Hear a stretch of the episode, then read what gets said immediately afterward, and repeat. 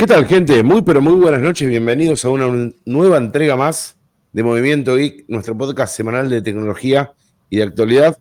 Quienes habla Gabriel. Para las personas que me quieren seguir vía Twitter, lo pueden hacer a través de mi nick, que es arroba gabrielcaro23.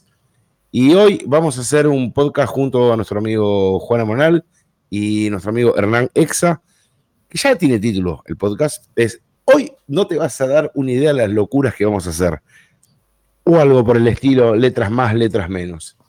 Así que en el, en el día de hoy aclaro mi ausencia en el podcast pasado es porque tuve que ir salir a hacer, no mentira, no tuve que hacer nada.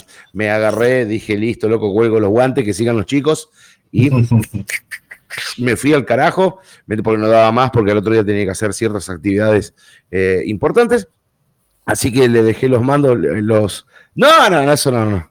Eso no, no, no. Sabes que es así. Es importante. Mal.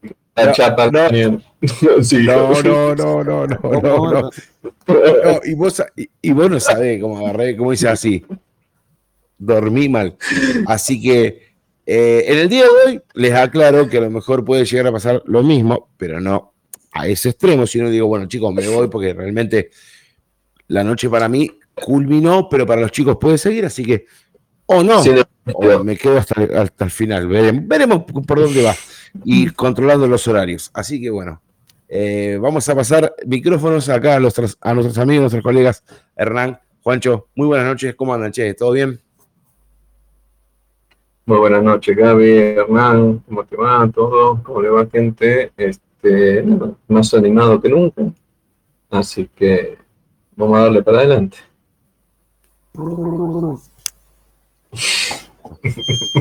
Tú lo has dicho. Ya tenemos mucha gente. permitime, Hernán, antes que te presentes, eh, saludar a José Pineda, saludar a Dolgram, saludar a Gastón, saludar a Adrián. Así que ya se va sumando la gente. Así que hoy creo que es una noche excelente. Así que tenés los micrófonos abiertos, Hernán. Muy bien, ¿qué tal? Buenas noches, ¿cómo están todos? Feliz viernes, ha llegado el último día de la semana. Estamos ya, feliz viernes, ¿no? Ya son las 0.47 acá en Argentina, en Beautiful Argentina, así que ya estamos este, todos listos. Si me están buscando en las redes sociales, están jodidos, pero bueno, si tienen, si tienen ganas de encontrarme, me van a encontrar en arroba, mirá qué carne que te vas a pintar esta noche. Así que... No, no, o en arroba chupar la carne inferior. No, no, no, esa cosa no, no. No, no, esa no, esa no era, no, era la otra, la de esa. Comete el peseto, no, no, esa no, esa. Comete el peseto relleno, no, por favor. Así que hoy se viene. Miren, yo les aclaro. Yo a ver, yo les aclaro porque estos dos, todos son incontrolables, son dos secuaces terribles. Yo les voy a aclarar a la gente. El podcast prácticamente, las riendas las tienen ellos hoy. Yo, cero de lo que van a presentar. Me dijeron, vos vas a ver lo que soy el podcast. Yo dije, listo. Así que yo entregado así. Así te entregado. Así te entregado. No sé con qué me van a venir, con qué.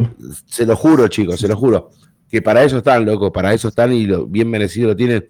Son dos terribles pedazos de, cráneos mal y saben mucho, así que bien merecido lo tienen, que también tengan sus espacios acá bien, bien, bien definidos y que también, loco, sea la voz calificada la de ellos al momento de presentar algo.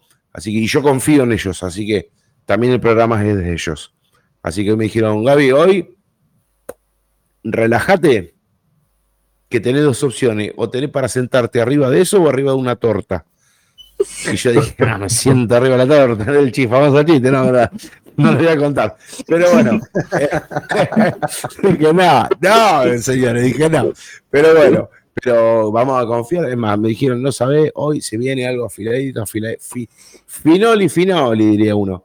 Así que bueno, vamos a no quitarle más eh, protagonismo a los caballeros y vamos a, comenzar. Che, a ver, no sé quién va a retomar el micrófono nuevamente y comienza. Vamos. Toma la, la palabra un toque. Eh, unas palabras me gustaría decirle a la gente que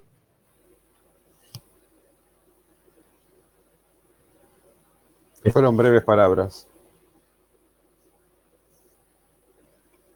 Este, quería. Fueron tan- Este espacio fue auspiciado por Telecentro. Fueron tan breves tus palabras, Juan, que te quedaste así. Parecía Pucci cuando se lo llevaron al otro planeta que dijo, yo soy Pucci. Eh, me, Sí. me están buscando de otro planeta. Y se fue así con, el- con la serigrafía para, para arriba. No, escuchamos nada.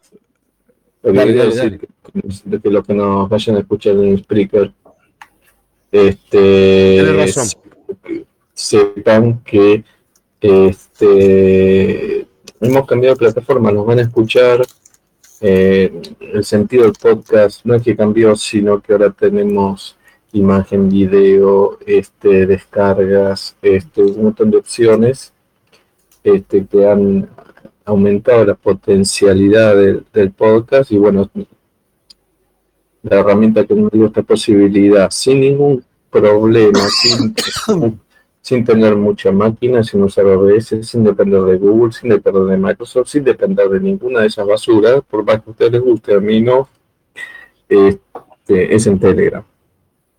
Este, así que cuando lo escuchen, les recomiendo que se peguen una vuelta por Telegram, no muerde, es decir, se está mordiendo WhatsApp una mano, que le pegue unos lengüetazos en la otra Telegram, no pasa nada. Es decir, se lo digo de onda. ¿Eh? Si son capaces de instalar una plataforma tan mediocre como Spreaker, pueden instalar Telegram. ¿Eh? Si son tan también tan asiduos de instalar un, o utilizar a Google para escuchar un podcast con todas sus restricciones, pueden instalar Telegram. ¿Mm? Lo mismo pasa con Spotify, lo mismo pasa con esas. ¿eh? Porque, a ver, convengamos que acá estamos distendidos, charlando, Sí, totalmente muy tranquilos. Sí. yo bebiendo algo, la gente fumando, Mm. ¿Mm? diciendo algún que otro Mirá. chiste. Ahora, esta situación, esta situación, no, yo lo estoy diciendo. No, Con sí. incienso para sacar el olor a pucho de, de la oficina. Yo, yo estoy diciendo esto porque los que escuchan por Spreaker se creen que, uy, qué bueno, escuchamos en las plataformas. Pero si nosotros salimos, llegamos a salir, como estamos saliendo por Telegram, con audio y video, en las condiciones en que lo hacemos, vamos a ser censurados en el 90% de las plataformas. Y te comento algo más. Te, comento algo más para aportar a lo que estás diciendo. Hoy me llegó una notificación de que no, nos dieron la apertura en otra plataforma más. ¿Que cuál es? Nos dieron la apertura en Google Podcast. A ver, ¿cuál es la intención de todo esto? Básicamente, es que todo ese caudal que tuvo en su momento Movimiento Geek y que después no nos pudo escuchar más porque yo tomé la determinación de no estar en, en ciertos lugares, se empezaron como a cerrar ciertas Nos, cosas. nos han censurado, decir la verdad. Sí, decí la sí. verdad. No, no ya Sí. que tomaste la determinación. No, no, no, no, no, no. No, eh, cuando estábamos en Cashbox nos censuraron. Cuando Sí. estábamos en Cashbox, en Cashbox nos censuraron. Después, cuando estábamos en, en, en Spreaker, eh, tuve yo particularmente un problema de dinero. Entonces, ¿qué pasó? Yo ahora recuperé eso, pero ¿para qué lo recuperé? Para que la gente que se mantiene en ese, en ese ámbito y perdió la brújula de Movimiento Geek, la recupere, como dijo Juan, la recupere, no para acostumbrarse, para escucharse ahí, sino para que se traslade a Telegram, que es la intención. Hoy nos dieron la apertura de Google Podcast, ¿no? Entonces, mucha gente que nos escuchaba en Google Podcast ahora sabe que estamos con vida, que estamos teniendo contenido, que estamos vivos y que tenemos una propia plataforma que es Telegram. Ahí con lo tuyo. Ahí. Ahora, hace, hace el- el- el- la Torre Eiffel. Haceme la Torre Eiffel. No, a ver, Hijo de puta, se trae todos los, accesorios. el perrito. Haceme el perrito, es verdad. Y el perrito que se te enganchaba acá en la bragueta, viste, por ahí arriba. Se sí. mordía un huevo mal. La verdad, ya, ¡sac! Te enganchaba.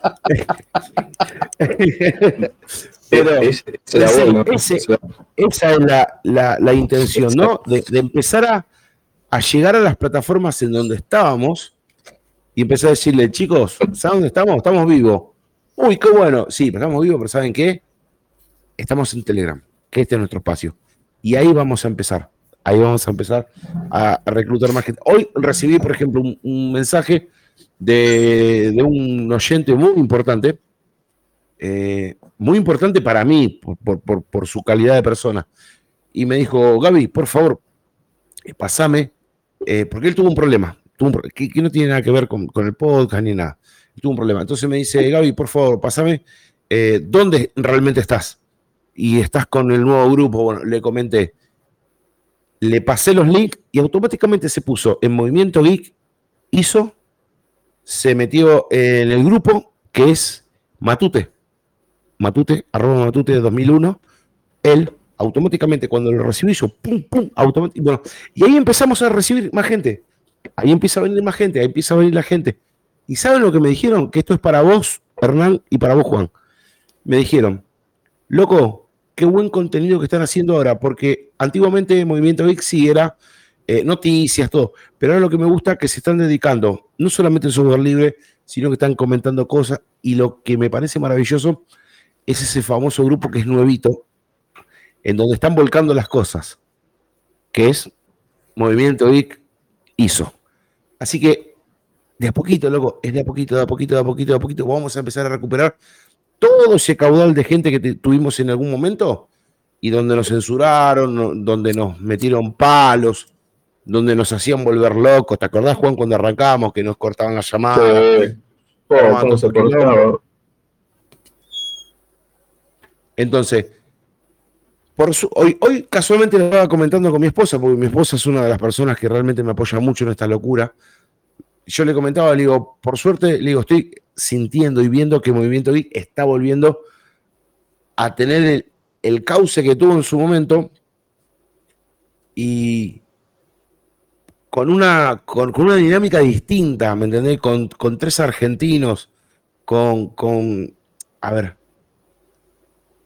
digo esto y no, no robo más y doy rienda suelta. Salió una, una, entrevista, una encuesta que dijo ¿qué podcast son los que escuchas?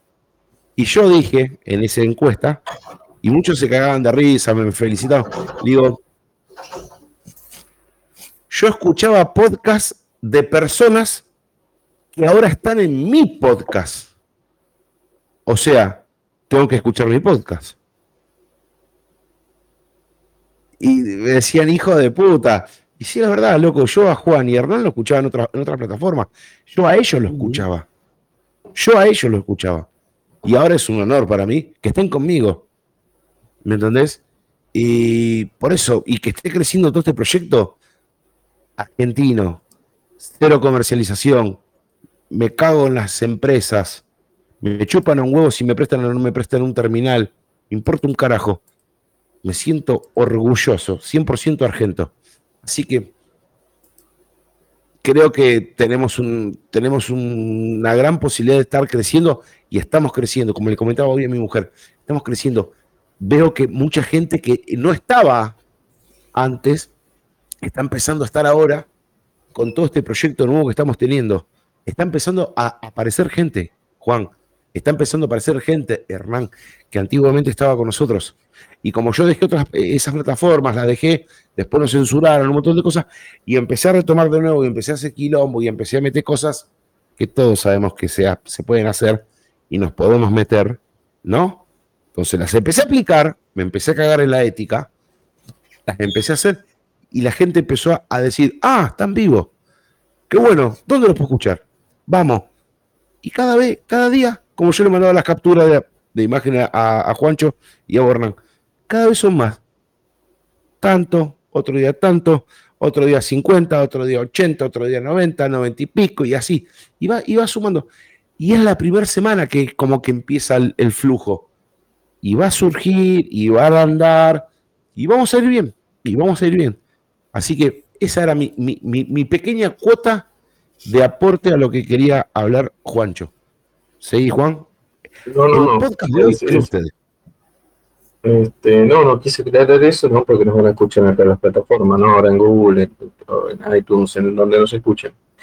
Este, el por qué estamos donde estamos, eso quería aclarar. En, encima Movimiento Geek, este, el grupo donde se puede escribir, donde nos pueden preguntar, donde nos pueden hablar y todo, el Movimiento Geek Chat. A partir de ahí le preguntan a cualquiera que sea administrador, a Marco Sensei, o arroba exa, arroba monal, o arroba Gabriel, Gabriel 24, ¿no? Es 23. 23. Caro 23. Claro. Ponen arroba, pues, nos preguntan, respondemos preguntas, todo. Este, a su vez, el, el grupo tiene un canal, que es el de noticias, que impacta, es decir, noticia que entra por ahí impacta directamente en el grupo, así que si quieren estar en el canal o en el grupo da exactamente lo mismo porque la, noticia va de uno al otro. Este, después tenemos el canal que es de los programas estos, donde se suben los programas, los audiovisuales, los videos eh, grabados, ¿no?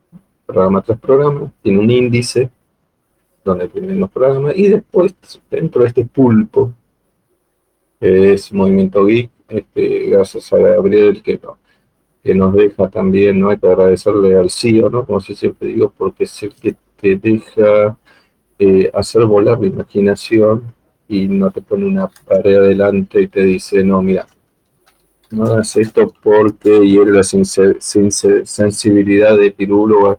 No, no, siempre voy a agradecer a Gabriel el open mind que es y que acepta todos esos movimientos este, bueno, tenemos el movimiento Geek ISOs, que son, cuando veamos un sistema operativo, una distro, un sabor, un respin, o como lo quieran llamar nuevo, eh, se, se a subir a ese canal de sistemas, ¿no? Este, y que van a ver que también tiene un índice, ese canal de ISOs, que cuando abren el índice, que es el mensaje prefijado, que no se está clavado arriba de todo, el número, lo, es decir, ahora es fácil porque hay uno y dos, ¿no? Pero después de ver uno, dos, tres, cuando llega a 50, ustedes van a ir al índice, apretan, no sé, quiero tal sistema operativo, aprieto el 3 y, te le lleva directamente a la ISO la descarga. Y van a ver el icono de, de la radio que si ustedes hacen clic a ese icono de la radio, los va a llevar directamente al canal y al programa donde se habló de esa distribución o de esa ISO o, de ese sistema operativo. Aclaro esto para que vean cómo está organizado, cómo es el funcionamiento y cómo está armado momentáneamente la, la situación. Era Así que era eso nomás y bueno, quería aclararlo para los que nos están escuchando en otras plataformas. Es cuestión de instalar Telegram, en cualquier plataforma lo pueden usar, poner movimiento geek, espacio chat para arrancar y a partir de ahí desde el grupo le pueden preguntar a cualquiera, le damos un link y los van a encontrar también los links resto del pulpo, ¿no? Los tentáculos del pulpo que es el canales de, el, del canal directo noticias, de ISOs y de todo eso. Y, de los programas estos, ¿no? Eh, eso quería, disculpen el tiempo, ¿no? Pero quería aclararlo bien para que la gente que vaya llegando este, sepa de cómo está armado esto. Para que sepa que la gente que va llegando al baile este, se va a encontrar con una cantidad de opciones, por un lado, y aparte con una cantidad de material. O sea, por un lado los videos que estamos este, grabando cada noche, que estamos aquí. Por otro lado, estamos compartiendo ahí las ISOs de las cosas que estamos, que estamos probando y con las que estamos jugando. Eh, así que da como para que nos divirtamos un montonazo, muchachos, un montonazo. Esto va a estar bárbaro.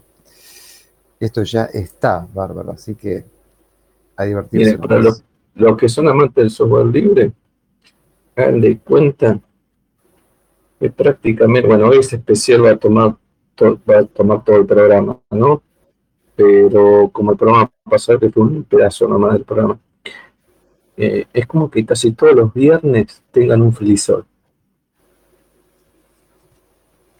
Vamos a Y eso llamarlo es verdad. los viernes flisolitos. Los mini frisoles, que cuando, ¿dónde tienen eso? Bueno, yo, yo cuando arranqué con Juan, que arrancamos eh, con otra temática, a ver, temática de tecnología, ¿no? Eh, y yo lo había, lo había bautizado Viernes Salvajes.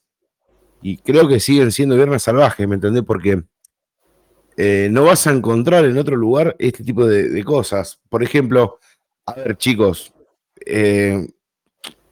¿cómo decirlos? Hacemos el podcast. Y el podcast, si lo, queremos bien, bien determinar, lo fraccionamos en tres partes. El video, el audio y encima se toma el laburo de el, el desarrollo, el desarrollo que se realiza compartiendo pantallas, explicando, diciendo cómo son las líneas de comando y todo esto, se resume en un archivo en donde todo lo que se te mostró lo podés experimentar de mano propia, libre de quilombo, libre de malware, libre de boludeces que te meten adentro en otros lugares, perfectamente confiable y gratuito. Esto sí que es gratuito, porque acá no te vamos a decir, ¿te gustó la distro? Bueno, si haces una colaboración a fulano de tal y nos mandás esto, te- no está ahí en el grupo, vos la podés No, no levantar. No, pará, pará, pará, pará. ¿Cómo es la cosa? No nos tenés, ¿No hay guita? no tenés que robar. No, ¿No hay guita? Exactamente. No, no, Ah, por ahora no. No, No, boludo, la mierda. no No, te- que- ¿No hay billete? ahí, que- pero después no te damos, pero después te damos algo, no tengas problema, tenemos unos caramelos de goma, ahí tenemos Ni guita ni Ah, cerveza. una flipada, tenemos ahí, hinchar las bolas. ¿Qué querés? No, ¿Café? ahí no, tenemos no. café, ahí ¿Tiene tenemos. guita? Esperá, no, disculpa, yo voy a comer. No, y se van a, y se van a, Nah. y, y se van a venir muchas cosas más, porque yo sé para dónde Sin guita, apunta sin este cerveza, grupo. no pierde la cabeza. No, eh, ¿cómo andas, Doug Bien, bien. Dobra.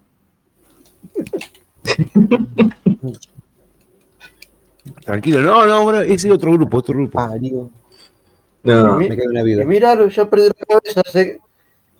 Quieren manejar un sistema operativo con un joystick. No, no no, no. Ya arrancamos, ya arrancamos, ya arrancamos. Ya, ya, ya empezamos mal.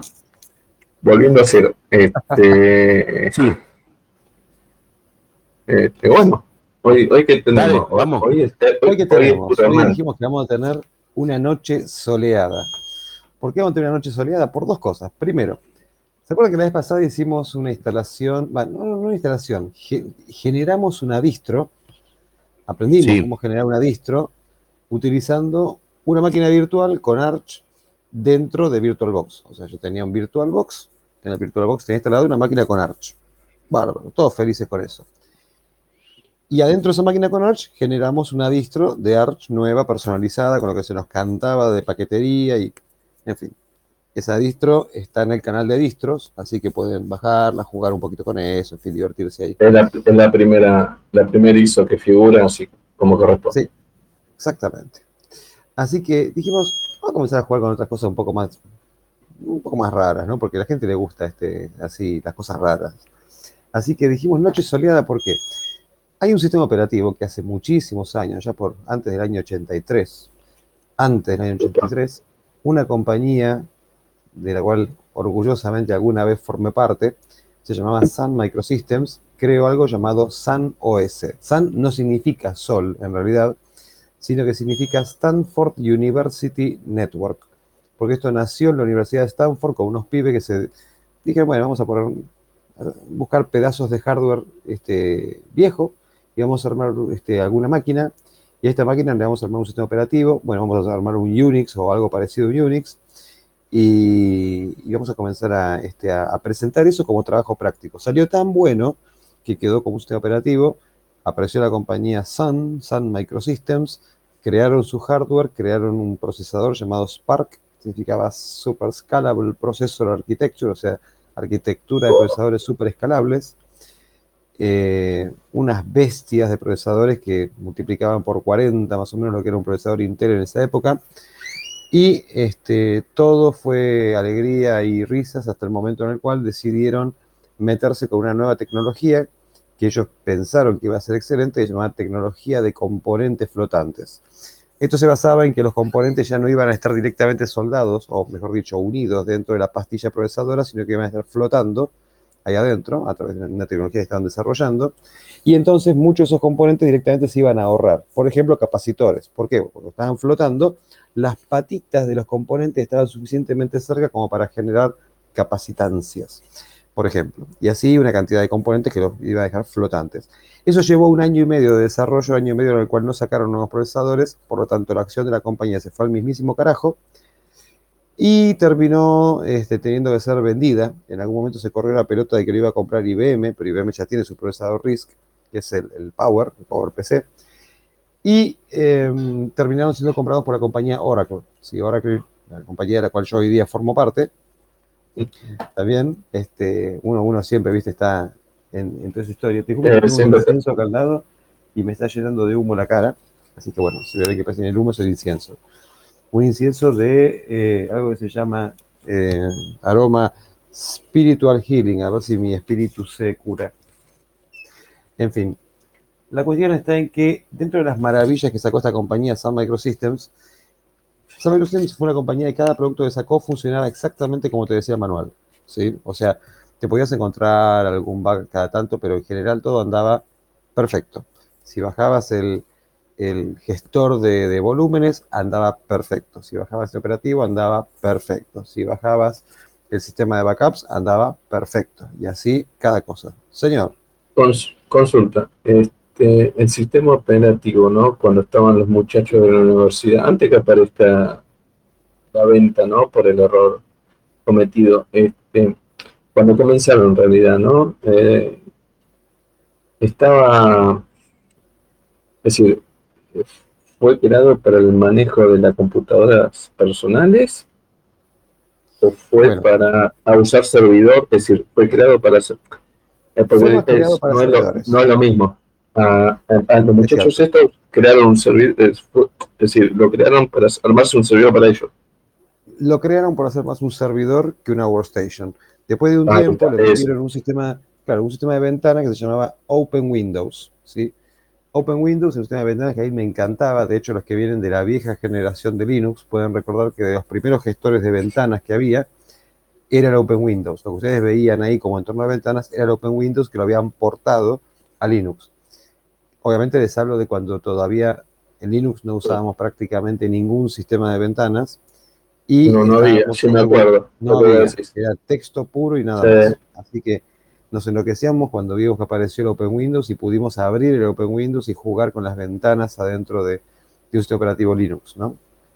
ya digo, no tenía ventanas, entonces era, era todo un mogollón. Laburar adentro de Linux sin un sistema de ventanas tenía sus complicaciones. Eh, así que bueno, apareció Open Windows, después de Open Windows fue evolucionando Solaris, le agregó un nuevo, un nuevo entorno de ventanas, se llamó CDE o Common Desktop Environment, que para muchos de los de la vieja, la vieja guardia te dicen, me encantan los sistemas operativos, eh, perdón, los entornos de ventanas así cortados a cuchillo. CD tenía esa onda así de estar cortado a cuchillo, pero para mí era precioso. Era hermosísimo, me encantaba, me parecía divino. Este, siempre trabajando sobre procesadores Spark. En algún momento sacaron Solaris para X86 y ahí comenzó una diversión muy copada porque uno podía agarrar una máquina, obviamente no se bancaba cualquier hardware, tenías que elegir determinado tipo de máquina y con ese determinado tipo de máquina podías este, correr Solaris sobre un entorno Intel compatible, obviamente con la disminución de potencia que significaba tener un Intel en vez de tener un Spark, ¿no? Pero podías correr ahí adentro y tenías muchos sistemas de corriente ahí adentro. Muchas bases de datos se desarrollaron directamente sobre Solaris, nacieron en Solaris por ejemplo, la base de datos Oracle corría y se desarrollaba sobre Solaris. No nos olvidemos que Sun Microsystems, aparte, fue la compañía que creó una cosa que se usó poquito en el mundo, que se llama Java. ¿Sí? Todo el mundo usa Java. Y todos los que tienen celulares Android, sepa que tienen un pedacito chiquitito así de Java ahí metido, como capa, para... No, mentira. Mentira, mentira, es un verso. Mentira. No, ¿qué va a ser? Este, tienen ahí ya metido. Entonces, o sea, eh, esos son los proyectos chiquititos que salieron de Sun, de Sun Microsystems. Java, el, el, el, el Application Server Glassfish, el sistema de desarrollo NetBeans, este, el sistema operativo Solaris, el sistema de, bueno, tenía un, un- un sistema de backup que estaba muy bueno, el, el- el Volume Manager que utilizaba este, este Sun, que era una cosa impresionante, andaba re bien, este, un sistema de, de- de- gestión de volúmenes que era impresionante también, y bueno, el concepto de zonas, hoy día estamos todos enloquecidos, uy, containers, qué copado, qué moderno que soy porque tengo un container, Ujú. bueno, Sun, Ujú. 15 años atrás de que Oh. comience el primer container, de que uno comience a jugar con Docker, 15 años atrás de eso, ya tenía un modelo de generación de espacios similares a lo que es, a lo que después fue Docker. Similar digo porque tiene sus diferencias, pero tenía eso. Cuando se, en, en algún momento Sun decide entregar su código del de Solaris para que se abra, se abrió, yo ahí formé parte de lo que fue la segunda, fundé lo que fue la segunda comunidad de Open Solaris de este planeta Tierra. La primera fue la de Indiana, justamente, y en Indiana se comenzó a trabajar en eso. La segunda fue la nuestra, justamente. Porque estaba muy pegado en esa época a lo que era Sun Microsystems y estaba muy pegadito a lo que eran las noticias y lo que estaba haciendo. Entonces, cuando comenzamos con esto, aporté cosas, aporté código, comencé a trabajar en un proyecto de un, ver, una cantidad de cosas, ¿no? Proyectos de, file systems nuevos que después, bueno, ya todos conocemos lo que es ZFS, eh, proyectos de virtualización de redes dentro del kernel y un proyecto que se llamó de brands, que era zonas de marca, que permitía levantar desde un TAR común de un sistema operativo Linux, un Linux adentro de Solaris, haciendo traducción de alta velocidad. Y booteaba en cuanto, lo que sí, era muy lento para bootear ese Linux adentro de Solaris. Tardaba un segundo en una netbook, en una netbook, ¿sí?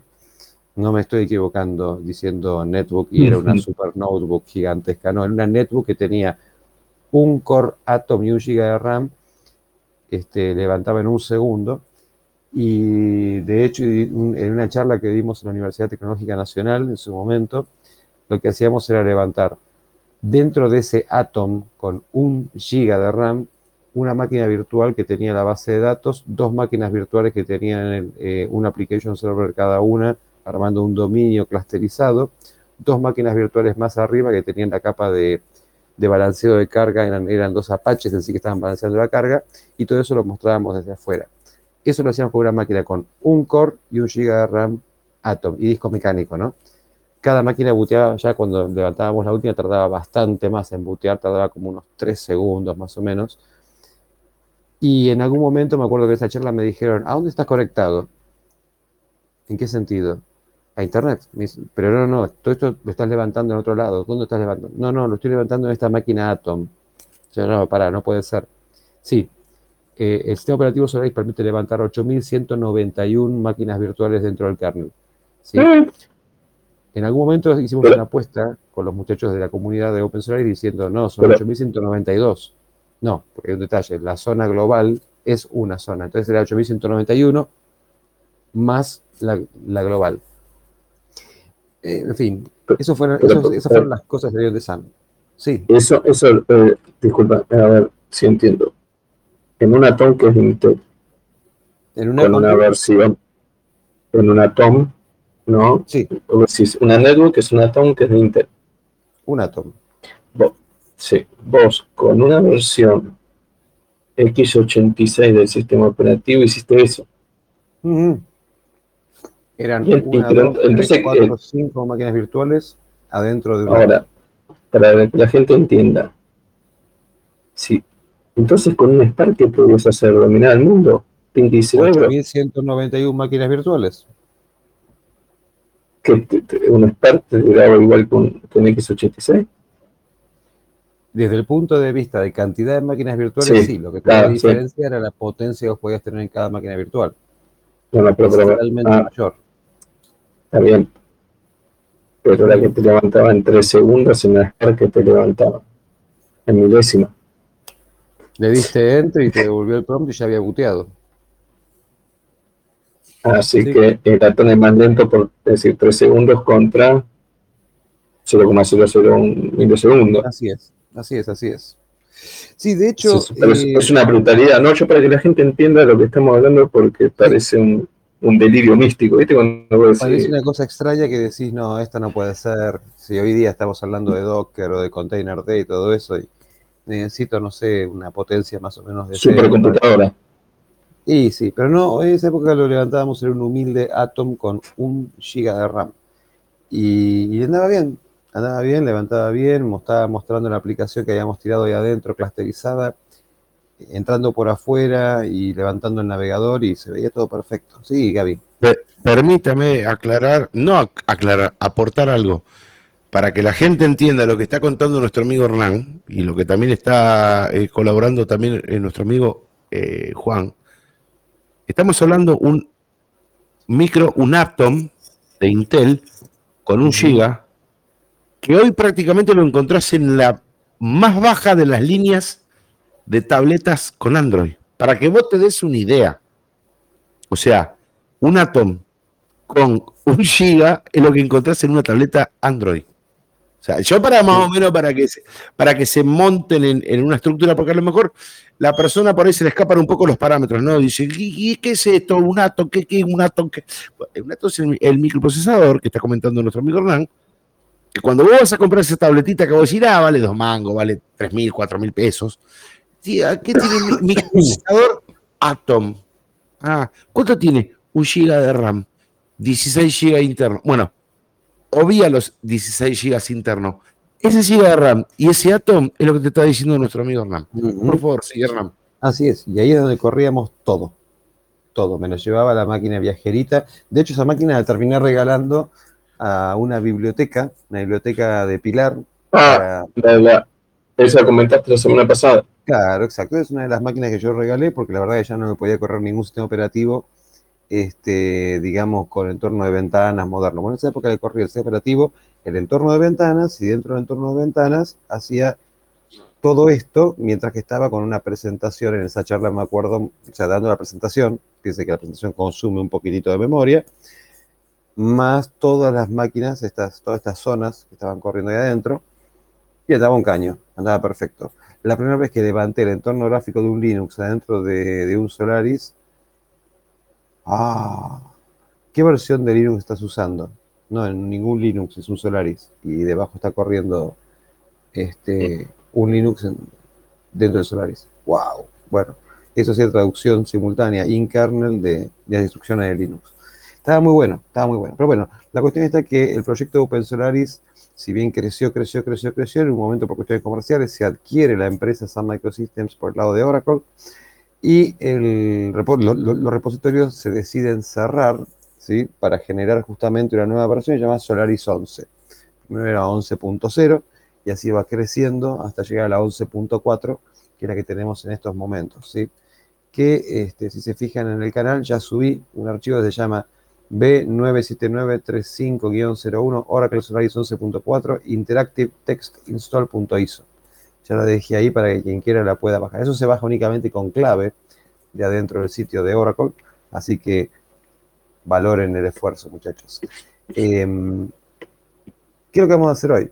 Lo que vamos a hacer hoy es instalar un Solaris 11.4 para, para entorno Intel dentro de una máquina virtual. Vamos a pegarle una actualización vamos a instalarle el escritorio. El escritorio que tiene ahora es el de Genome, Genome Shell. Señor, señor Gaby. Yo quiero hacer una pregunta que a lo mejor es un poquito bastante obvia, pero me parece correcta. Vos dijiste que vas a, vamos a instalar, Aramo dijo el mosquito, ¿no? Arriba del güey. Sí, espera. Vos dijiste, vamos a instalar. No, es la, misma que tengo yo, así que. Bueno, vamos a ver. vamos a instalar. mientras la bajo, Dale, dale, dale. Vamos a instalar una máquina virtual para sistema Intel. Mi pregunta es la siguiente. Muy, muy básica mi pregunta. Vos lo, que vas a hacer va a ser sobre el entorno de un microprocesador Intel. ¿Qué pasa con las personas que tienen un entorno AMD? Lo mismo, ¿eh? No, no, eso es, ah, listo. es compatible. Sí, sí, sí, sí. Perfecto. tenés Intel, AMD, o sea, avanti con los cañones. Más aún, yo esto lo he corrido no solo en la chiquitita, en la viajerita, que era la que yo usaba para las charlas, sino que lo corrí también esto en las... Yo les comenté que tuve una Vía C7M, una máquina que, era, que emulaba en sí el... sí, espectacular, la que tenía los parlantes. Claro, esa maquinita. Bueno, lo corría ahí adentro, eso también lo usé para dar algunas charlas. También tenía un giga de RAM y también corría zonas ahí adentro. Así que, una belleza. Perfecto, o sea que paso micrófono para acá para mi amigo Juan que quería preguntar algo. Dale, Juancho. No, no, no, te, estoy, este, que estoy bajando la. Ah, listo, listo, subiste porque es. No, no, porque es eh, la de texto. Yo bajé la otra. Fíjense cuánto pesa. Yo bajé... 700 megas. Nada. Sí. O sea, si no quisiera, lo podría meter. Lo podría meter adentro de, un pendrive de los más viejos, digamos. Te puedo hacer una. A ver, espera. Vos bajaste, ah, Text Installer, claro. Yo bajé la X86 USB Automatic Installer Boot Image. Claro. Bueno, el Automatic Installer lo que pasa es que te lo instala automáticamente y no te deja disfrutar de vos estar cargándole los parámetros del sistema operativo. Que no, no te va a cargar muchos parámetros. ¿Por qué? Porque sencillamente recuerden que Solaris 11.4 se instala sobre este file system que yo les decía recién, que es el ZFS. ¿sí?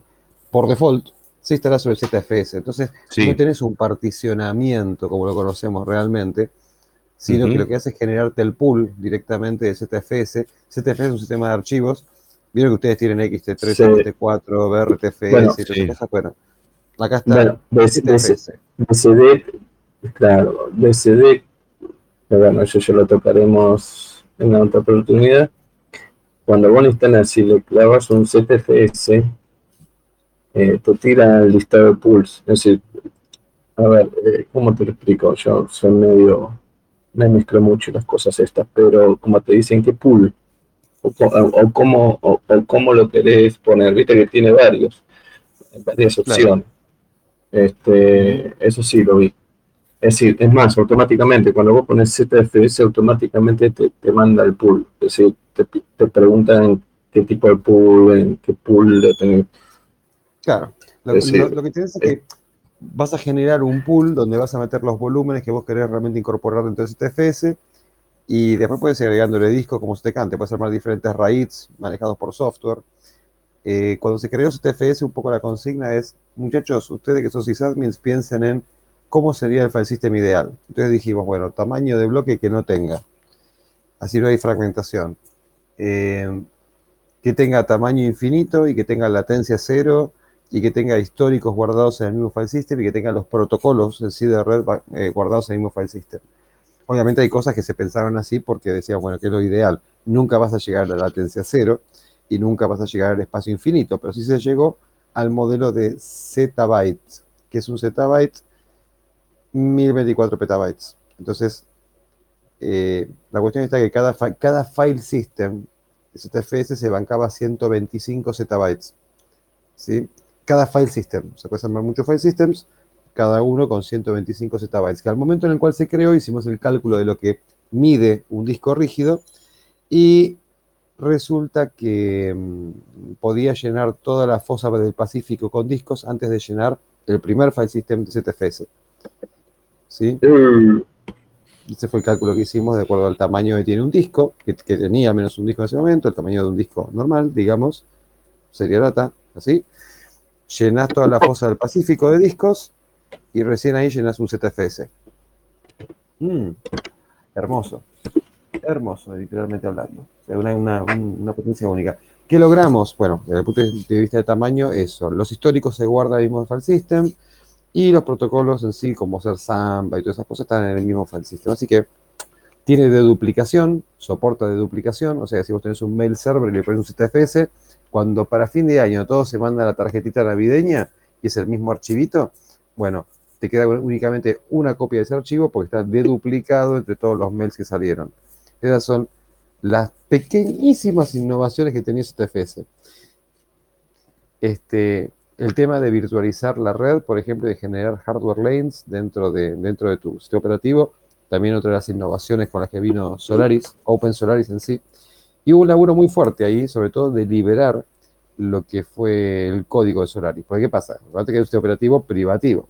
Entonces, cuando lo querés liberar, te encontraron que, bueno, ¿qué comandos son los que realmente no tienen patente? Entonces, encontraron muchos comandos de Linux estaban en litigio por las patentes. ¿Sí? Estaban en litigio legal. Entonces, ¿qué pasaba? No así los de, los, los, de las distros BCD. Entonces van a encontrarse con muchos comandos que son iguales a los comandos de BCD. ¿Y qué ocurre? De acuerdo que comentaba recién Juancho. Muchos comandos también que estaban solamente en Solaris se portaron para BCD. Por ejemplo, se portaron todos los comandos de STFS porque BCD sí soporta en forma nativa algo llamado OpenSolaris.ko, o sea, kernel objects. Te permite levantar en forma nativa este, ZFS. Una belleza, una cosa de loco, muchachos. Así que alta alegría. Y lo que vamos a hacer hoy es eso. Vamos a instalar un Solaris 11.4 y vamos a comenzar a generar algunas zonitas. Sí. Eh, para que la gente entienda, rápido, no para que es una gran aplicación. Este, porque estamos hablando pool, pool, pool. ¿Qué es un pool? Un pool es una caja, es, es como si fuera un cajón donde yo voy metiendo adentro discos, ¿sí? Y meto lo que hay me cante, ¿sí? Eh, y lo bueno está que yo tengo, por ejemplo, tres discos, puedo armar un RAID Z, que es como un RAID 5, digamos, mm. eh, y tener una protección contra errores de los discos. ¿Sí? cosas, cosas de ese estilo. Puedo armar un mirror, puedo armar un RAID 0, puedo armar lo que se me cante, digamos, adentro. Puedo hacer crecer en forma dinámica el file system agregándole un disco, asignándolo y chau. Entonces, en algún momento dábamos una charla de ZFS y mientras estábamos dando la charla estábamos tirando un TAR adentro de un volumen. Ese volumen estaba conformado por un hub USB, un hub, ¿vieron el hub USB común y corriente, chiquitito, cuadradito? Y diferentes pendrives conectados al hub USB. Entonces, lo que hacíamos era, a medida que iba corriendo ese TAR adentro de, ese volumen conformado por los pendrives, sacábamos un pendrive, veíamos como el volumen había cambiado de tamaño, porque faltaba un pedazo, pero seguía corriendo el TAR, nunca se iba. Poníamos el, pendrive, aumentaba el tamaño del, volumen, seguía escribiendo el TAR, no pasaba nada. O sea, ¿qué, ¿qué te está mostrando eso? Que si te muere un disco, no se te mueren los comandos, no se te cae el file system, no pasa nada. Es resiliente por donde lo mires. Entonces, esa fue una de las, de las, de las, de las cosas que se fueron este, agregando. Y dábamos la charla mientras que uno estaba haciendo check, check, check, check, y mostraba cómo cómo ocurría toda esta, esta, esta magia, digamos. Así que bueno, ese fue un proyecto hermoso. Como en algún momento se cierran los repositorios, se forqueó hacia algo que se llama Open Indiana. Y el kernel dejó de llamarse kernel Sano S para llamarse Ilumos, ¿sí? un poco siguiendo la teoría del solcito, aunque no es un sol, eh. Ilumos. Y hoy día, si quieren, pueden bajarse la versión libre, digamos, de esto, que está continuamente evolucionando, es un rolling system, un rolling operating system, que se llama Open Indiana. La versión se llama Hipster, se la bajan, se la instalan y comienzan a disfrutar de este operativo que no va a tener seguramente muchos de los paquetes que ustedes típicamente van a estar usando. O sea, decir, no, yo me quiero bajar el MAME y meterme. Bueno, no. Yo no, tengo MAME porque yo lo porté el MAME para, para, para Open Solaris y estaba en mis Fundamental. Debe estar. El MAME tiene que estar, muchachos. Yo me di cuenta ahí lo que le gusta a los sysadmins. Yo me mataba haciendo la librería matemática, la librería de inscripción. No sé, no sé cuál será su disponibilidad, qué, importancia es el mame para ustedes. Ahí otra persona diga, 100%. El mame. Es el mame, ¿sabe qué, no?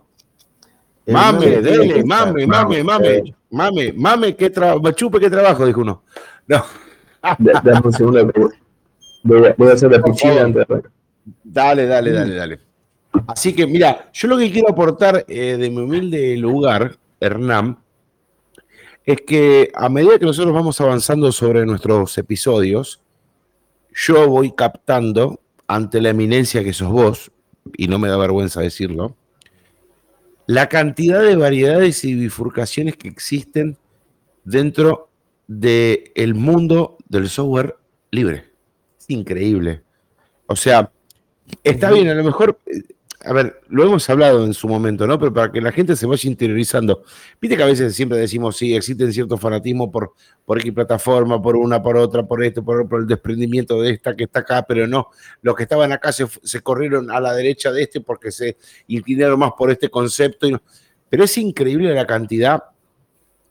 Eh, a ver, yo lo voy a decir para, para que se me trate de entender lo más claro posible es impresionante la cantidad de bifurcaciones que existen dentro del software libre y el desconocimiento que también existe. Que eso creo que es, es, fundamental para empezar a meter. Acá estamos. Acá estamos para discutir, digamos, todas estas cosas. Sí. este, de hecho, hoy, hoy vamos a ir con esto. Una cosa que estábamos viendo después era, era cosas que se van a venir ya en breve en, el, en nuestros podcasts de los viernes. Estábamos viendo en base a algunas cosas que hay mucha gente que no conoce la línea de comandos realmente, que no la, no usa.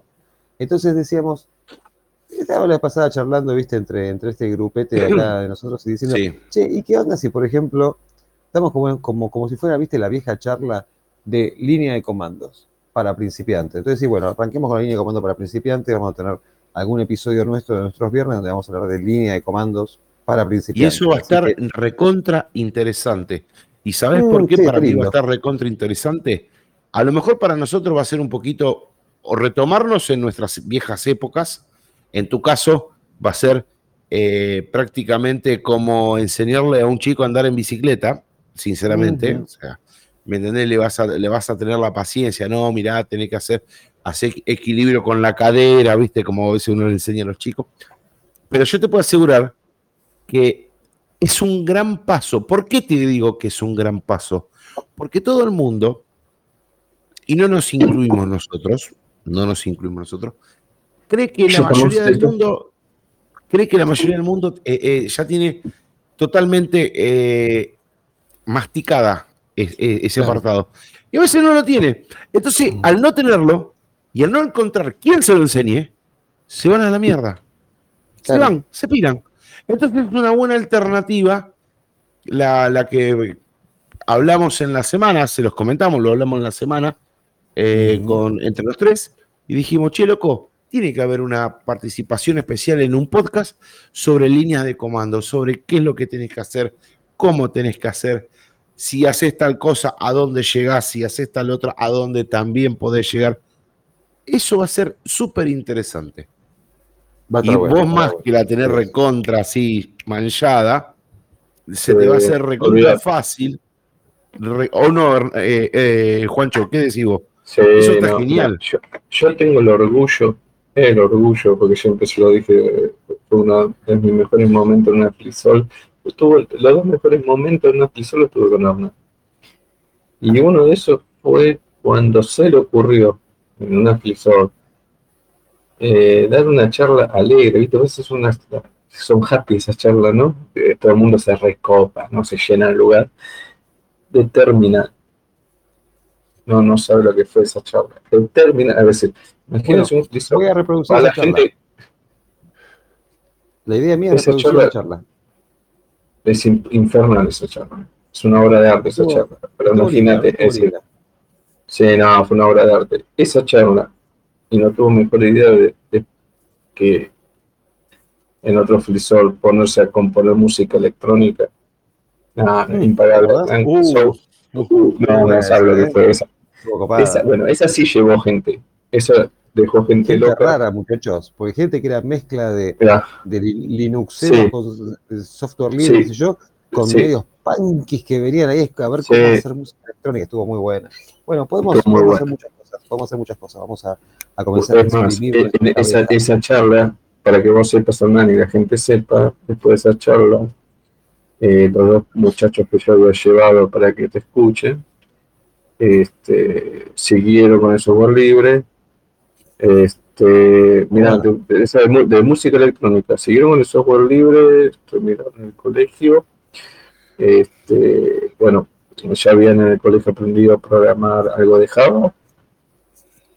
Este, y eran, eran eran mellizos, me acuerdo, los muchachos, este, que eran eh, hermanos menores de un amigo mío, y terminaron en España. Mira, qué bueno. programando, y todo. Y siempre, siempre pegados a, a Linux, ¿no? Y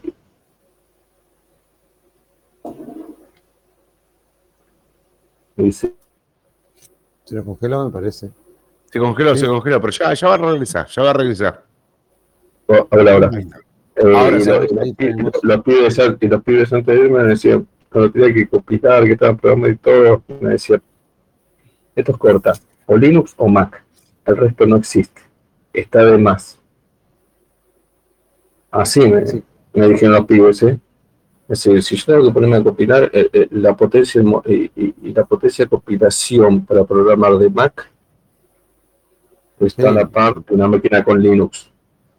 El resto de lo que quieras inventar, me dice, está de más. Windows, dice, está, es un chicho, viste un accesorio del arbolito de Navidad que.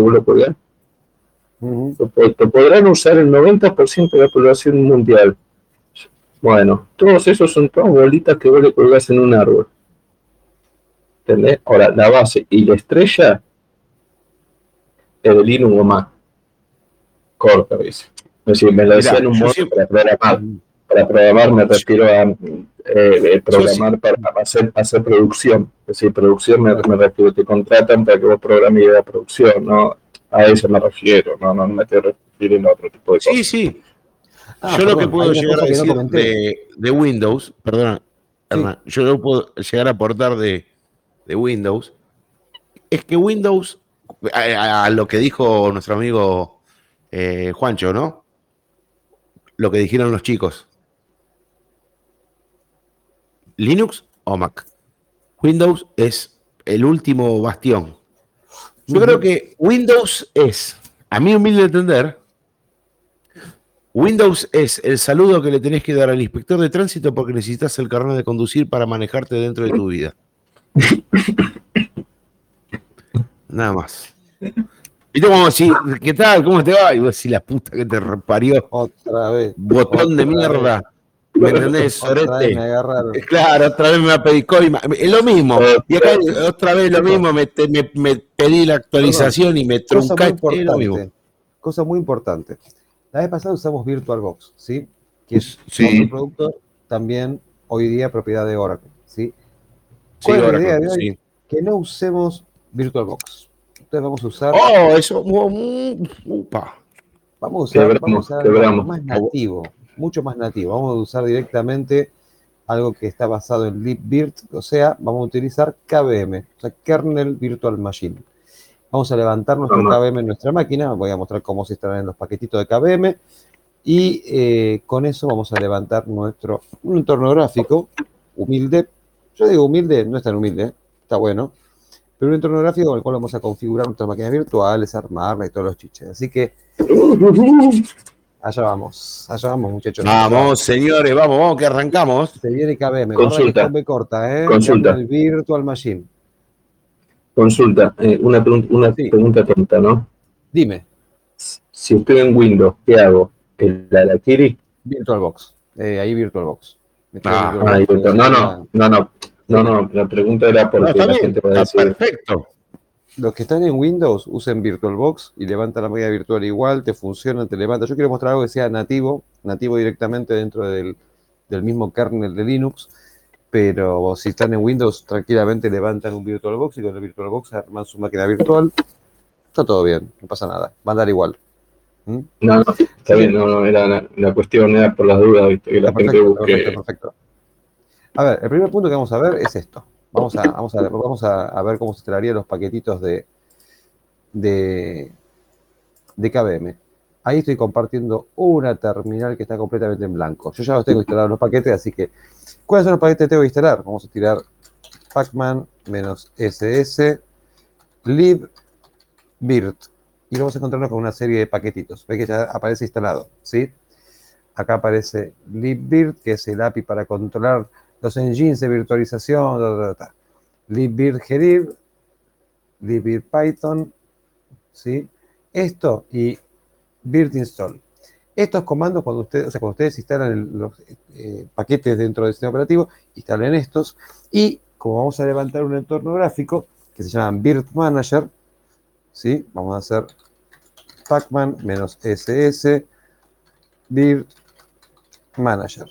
Y ven que me aparece como instalado un paquete llamado virt manager. Fíjense que forma parte de los paquetes oficiales del sistema operativo. Si ve que dice community virt manager. No está en AUR ni nada. Son paquetes mm. normales, comunes y corrientes. Ustedes los instalan y ya tienen esto funcionando. Ahora, ¿qué pasa? Los instalaron, tienen libvirt este, instalado, que es lo que te levanta en KVM. Y ahora lo que vamos a hacer es eh, levantar los demonios de KVM, porque si no, no te funca nada. Recuerde que tiene que tener virtualización habilitada dentro de, BIOS del sistema de, perdón, de la máquina, ¿sí? Pues si no, vas a poder levantar únicamente sistemas, operativos de 32 bits, no de 64. Si tienen una máquina que es de 64 bits, entran al, BIOS y le habilitan eh, la virtualización del procesador que ustedes tengan, si es AMD o si es Intel, le habilitan su, su virtualización y con eso van a poder levantar también sistemas operativos 64 bits. Entonces, ¿qué es lo que vamos a estar haciendo? Instalamos estos paquetitos, ¿sí? Y una vez que tenemos estos paquetitos instalados, lo que hacemos es levantar esos demonios. O sea, hacemos el comando sudo systemctl start y el demonio de libvirt se llama libvirt-d, ¿sí? O sea, el daemon de libvirt. Hacen esto, le damos enter, me pide mi contraseña. Perfecto, vamos a hacer un systemctl status deep y vemos que efectivamente lo tenemos corriendo, ¿sí? Active, running, muy bien, ya tenemos libvirt. Así de complicado es, ¿eh? No tiene más ciencia que hacer esto. O sea, bien sencillita la cosa. Instalamos los paquetes, Ojo que yo tiré paquete, eh, tiré el Pacman menos SS, o sea, S mayúscula, S minúscula. Eso es para hacer la búsqueda. Si no, cuando usted quiere instalar el paquete, tiran el comando sudo pacman menos S y esos paquetes que recién estábamos viendo, ¿sí? Así que con eso está, está perfecto. O sea, acá ponemos, por ejemplo, si queremos instalar uno de estos paquetes, decimos, bueno, a ver, que yo instalo este. Vamos a empezar por el primero. libvirt. Entonces yo hago así, instalo este paquete, el community libvirt. Ese es el formato, digamos, para instalar paquetes. Así instala uno, instalen todos esos que yo les mostré recién que parecía como installed. ¿Sí? Así de sencillo. Consulta. Ahora, mm. una, una, tontería para... Vamos a tomar eh, la otra distro básica genérica con Debian, eh, apt, apt y es el mismo nombre. Eh, sí, si no, si no me equivoco, los paquetes se llaman igual. El Beer Manager se llama también Beer Manager. O sea, hacen, usan, sí, si quieren usar apt-get, si quieren usar RPM o YAM, mejor dicho, o DNF, si están utilizando, este, también se lo van a encontrar con los, con los mismos nombres. ¿sí? Nada más que uno es DNF Search, lo buscan, DNF install y instalan el paquete, el otro es apt-get search, el nombre del paquete, apt-get install, apt-cache search, el nombre del paquete, apt-get install, el nombre del paquete, eso es todo. Así de sencillo. No tiene más ciencia que, hacer eso. ¿Sí? Entonces, bueno, instalamos los paquetitos, instalamos los hermosos paquetitos que teníamos que tener adentro de nuestro, sistema operativo. Y una vez que tenemos esto y que ya vemos que está corriendo nuestro libvirt, ¿sí? Está como running. ¿Qué es lo que vamos a hacer? Vamos a hacer, vamos a levantar el, el, manager. Así que tiramos virt-manager, así de sencillo ni más ni menos que esto, pum, y levanta el Beer Manager. Calculo que ustedes no lo van, no lo van a estar viendo en este momento el Beer Manager, pues yo compartí solamente la terminal. ¿Se ve? No, no se ve, ¿no? Entonces lo que voy a hacer es... No, no, se ve. No, Tenés que, cortar esa terminal o compartir el escritorio este, completo. Compartir el Beer Manager, Share Screen. Esto es el Beer Manager. Esta bonita interfaz de Beer Manager. Entonces, ¿qué es lo que yo voy a hacer? Como yo levanté el demonio, me aparece QEMU barra KBM. Si yo no lo hubiera levantado, me aparece esto como not connected. ¿Sí? Not connected porque esta interfaz en sí sirve no, única, no únicamente para, este, para KBM, ¿sí? para otros sistemas de virtualización también. Pero bueno, vamos a ir con KVM. Nos conectamos a, a mi máquina local, ¿sí? al libvirt local. Yo de acá podría conectarme a los libvirt de otras máquinas, por ejemplo, y administrar otras máquinas desde acá. Y acá lo que voy a hacer es sencillamente, primero ante todo, seguro que cuando ustedes entran acá, eh, mm, vamos a ver. No, no, un momento acá. Eh, vamos a ir a QEMUKBM y vamos a... No. Vamos a venir acá. Vamos a ir a Details. Y dentro de Details tiene lo Virtual Networks. La Virtual Networks seguramente esta no les va a aparecer como activa. Yo ya la tengo activa, pero no les va a aparecer como activa.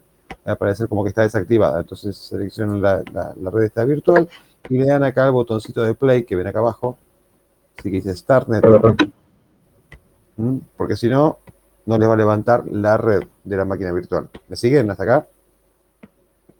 Sí, yo no, no estaría viendo eh, qué es el. A ver. Solo se ve el Vamos a menú hacer- para allá. Mira, vamos a esto paso de nuevo. Selecciono el QEMU-KBM, ¿sí? Sí, Esto que dice acá. Le damos botón derecho. En botón derecho le damos Details. A los detalles. Ahí ya no Eso se nada. claro, Bueno, esa parte- No, no, no aparece ahí. No. En details tenés resumen, redes virtuales y almacenamiento. Eh, redes virtuales es. Redes Redes virtuales la virtuales. seleccionan. Van a va a aparecer la red default.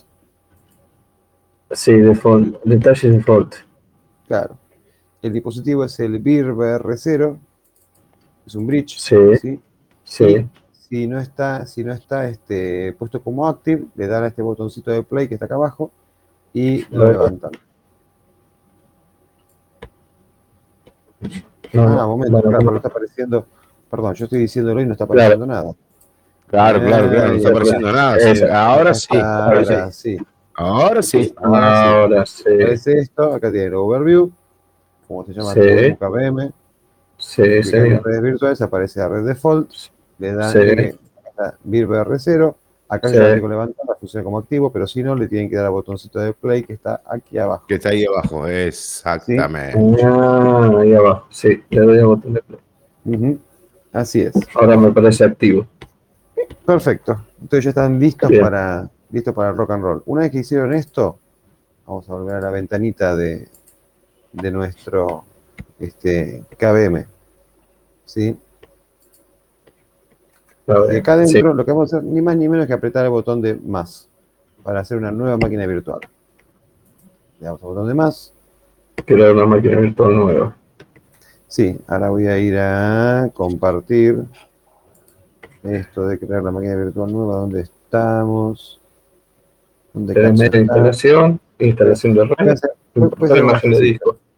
Voy a levantar la ventana entera. Epa. Eso, todo, todo, todo el sistema completo. Ahí va. Ahora ven la, ven la ventana donde aparece cómo crear una máquina virtual nueva, ¿no? Sí. Es esta. Ante todo, ¿qué lo, o sea, ¿cómo voy a instalar esta máquina virtual? Desde un medio local, o sea, una imagen ISO o un CD-ROM, desde una instalación de, o sea, algún medio por red, HTTP, HTTPS o FTP, voy a importar una, voy, voy a importar una imagen de disco o voy a hacer una instalación manual. Voy a hacer una instalación local, ¿sí? Se acuerda que yo tengo este tengo el ISO, ¿sí? De ese, ese que yo recién subí al canal nuestro. Así Mm. que voy a usar esto. Como opciones de arquitectura, yo podría decir que sea x86-64 o cualquiera de todos estos procesadores. Lo que es interesante, muchachos, es que fíjense que acá tienen, o sea, QEMU tiene esta capacidad. QEMU es lo que está debajo de, de, de KVM. Tengo estas capacidades. Por, un lado, que sea x86, puedo utilizar ARM, puedo emular ARM, PowerPC 64, Alpha, claro, exacto. Tenemos el Spark. Spark y Spark 64, si yo quisiera.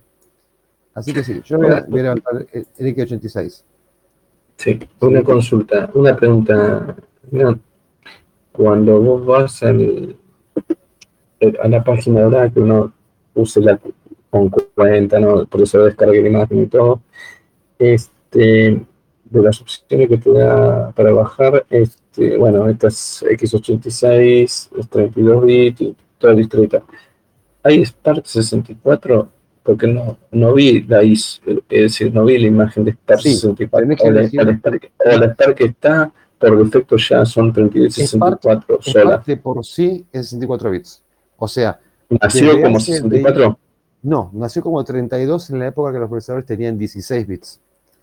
Después apareció el de 64 bits cuando los Intel ya eran de 32. Y después los Intel salieron Ah, de 64 mierda. bits. Así es. Así es. Uh, ah, entonces ya está, listo. Ujú. Así es. Dale, eh, pequeña Bueno. duda. Llegamos acá. Vamos a hacer un forward y vamos a elegir, a ver, ante todo, cuál es el ISO que vamos a utilizar. Yo acá voy a navegar hacia mi directorio, voy a ir a Browse Local, ¿sí? Para elegir el, el- el directorio que yo quiero. Browse Local. Y elijo este que yo les pasé recién. El B, no me acuerdo cuánto. Le corta algo, install. A ver, ta, ta, ta. acá lo tenemos textinstall.iso, es el que yo recién les pasé en el canal nuestro. Abrimos y ahí nos aparece esto. Esto va a tratar de detectar el sistema operativo, no va a detectar un cuerno porque aún así todo, le voy a destildar esto que dice automáticamente detectarlo. ¿Sí? Lo que voy a poner acá es Solar. Y cuando pongo Sol, nada más, ya me dice, ¿será esto? ¿Será esto? No, no es ninguno de estos. Es un Generic or Unknown OS. Aunque nos diga que no lo recomiendan, eh, claro, porque no, Mm. no sabe que es Solaris. No sé ni lo que no, figura ni en la lista. Exacto. Así que selecciono esto como que teóricamente es desconocido y le doy, le doy forward. A esto le voy a dar, yo tengo una máquina con más o menos buena memoria, le voy a dar 4 GB, pero únicamente voy a 4 GB porque quiero que, a ver, que esto sea una experiencia, muchachos, que no los deje a ustedes tres horas mirando la pantalla, sino que le voy a dar dos Una cosas. consulta. Sí, Una consulta. A mí me dice que el emulador podría no tener permiso de búsqueda para la ruta. decirle que ¿Dónde sí, que, que le cambie los permisos. Que, te pregunto si no a preguntar. los permisos, decirle que sí, que te los cambie. Porque lo que está haciendo ahí es únicamente que donde los permisos no están pidiendo permiso. se los ajusta. Claro, exactamente. Eso es, así es, así es.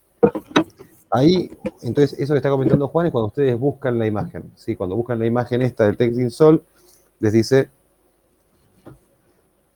no tengo permiso, ¿qué hago? ¿Lo modifico? Sí, modificarlo, no pasa nada. ¿sí? Bueno, ya que le di 4096, o sea, 4 GB, 2 CPUs, voy para adelante. Bien. Estamos Acá me pregunta, ¿qué quiero hacer desde el punto de vista de volúmenes? ¿Crear una imagen de 20 gigas o seleccionar una? A decir seleccionar, así lo hago más complicado. Y acá me voy al botón que dice gestionar o manage o seleccionar. Para Administrar. acá, claro, y voy a elegir un disco. El quilombo. Fíjense que no, fíjense que no tengo un volumen, porque me dice que tengo este solo y ya está, ya, ya- ya está siendo usado. Entonces, ¿qué hago? En volúmenes acá aprieto el botón más. El botón más y me dice, bueno, ¿cómo se va a llamar esto? Yo esto le voy a poner Solaris 11.4.2. ¿Por qué 2? Porque yo tengo uno que generé antes. Y el formato de archivo va a ser QKU2. ¿sí? Yo acá tengo diferentes formatos. Uno que es formato RAW y otro que es QKU2.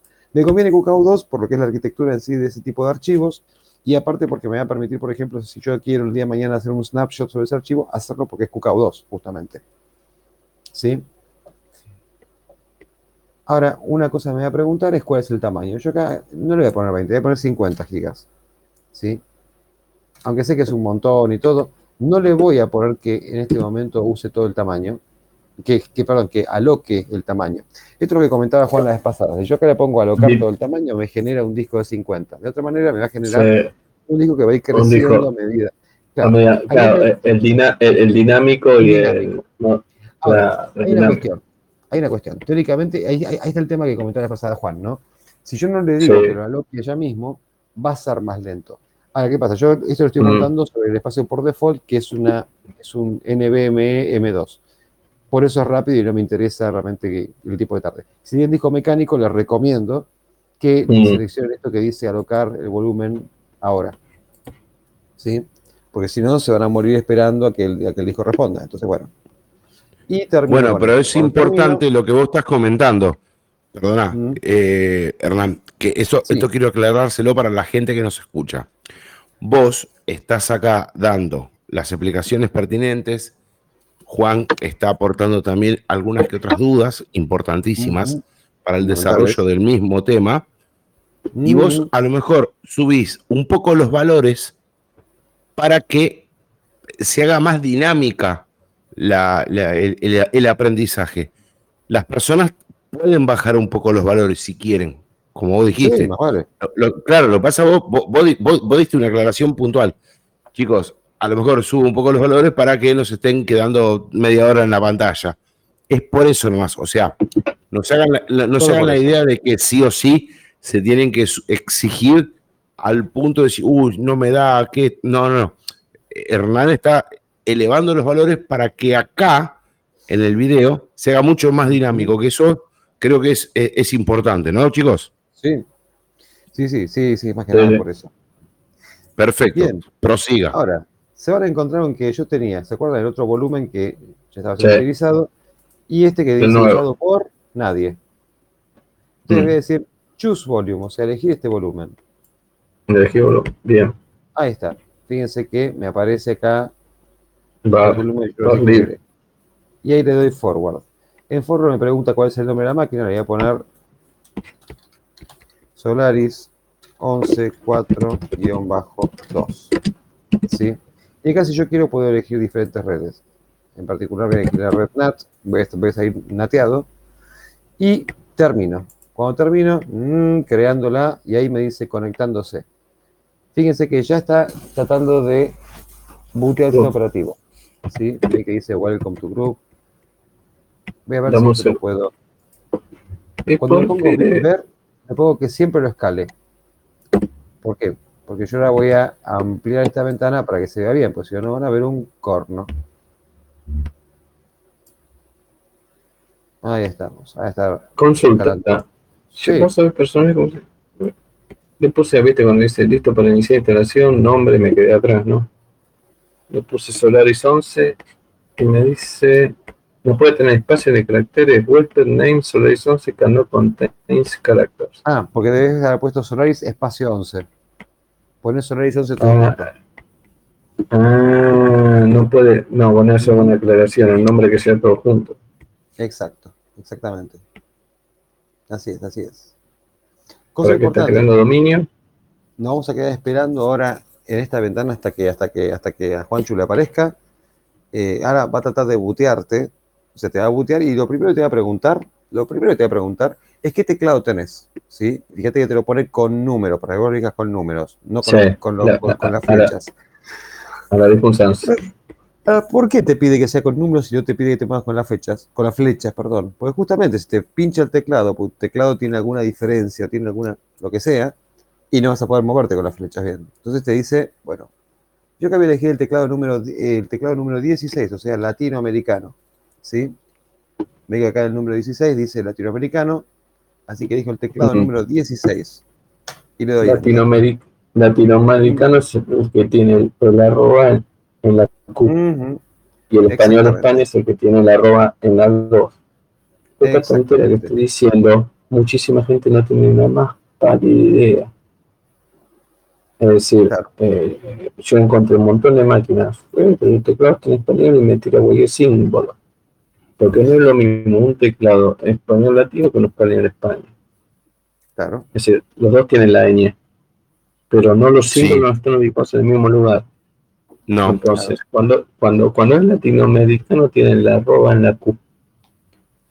Y cuando Claro. es español, español europeo, está, está, el arroba está en, en- en el número 2. Eso para que la gente... pero Sí, pará, quiero hacer, quiero- quiero hacer una salvedad. Mi máquina tiene el arroba en la Q. ¿No? Claro. Latino. Latinoamericano. Claro, pero eh, creo, no me acuerdo con qué combinación de teclas y apretando el número 2 también aparece el arroba. Ah, sí. Yo no sé si sirve esa, ese dato. No me acuerdo la combinación. Yo no me acuerdo si era al, Alt GR más Control 2 y aparecía el arroba en el 2. Algo así era. Era una combinación de teclas y el arroba se trasladaba también al número 2. Pregunta. GR2. Al GR2, perfecto. Eh, ¿Es lo mismo que el teclado latinoamericano? ¿Es lo mismo?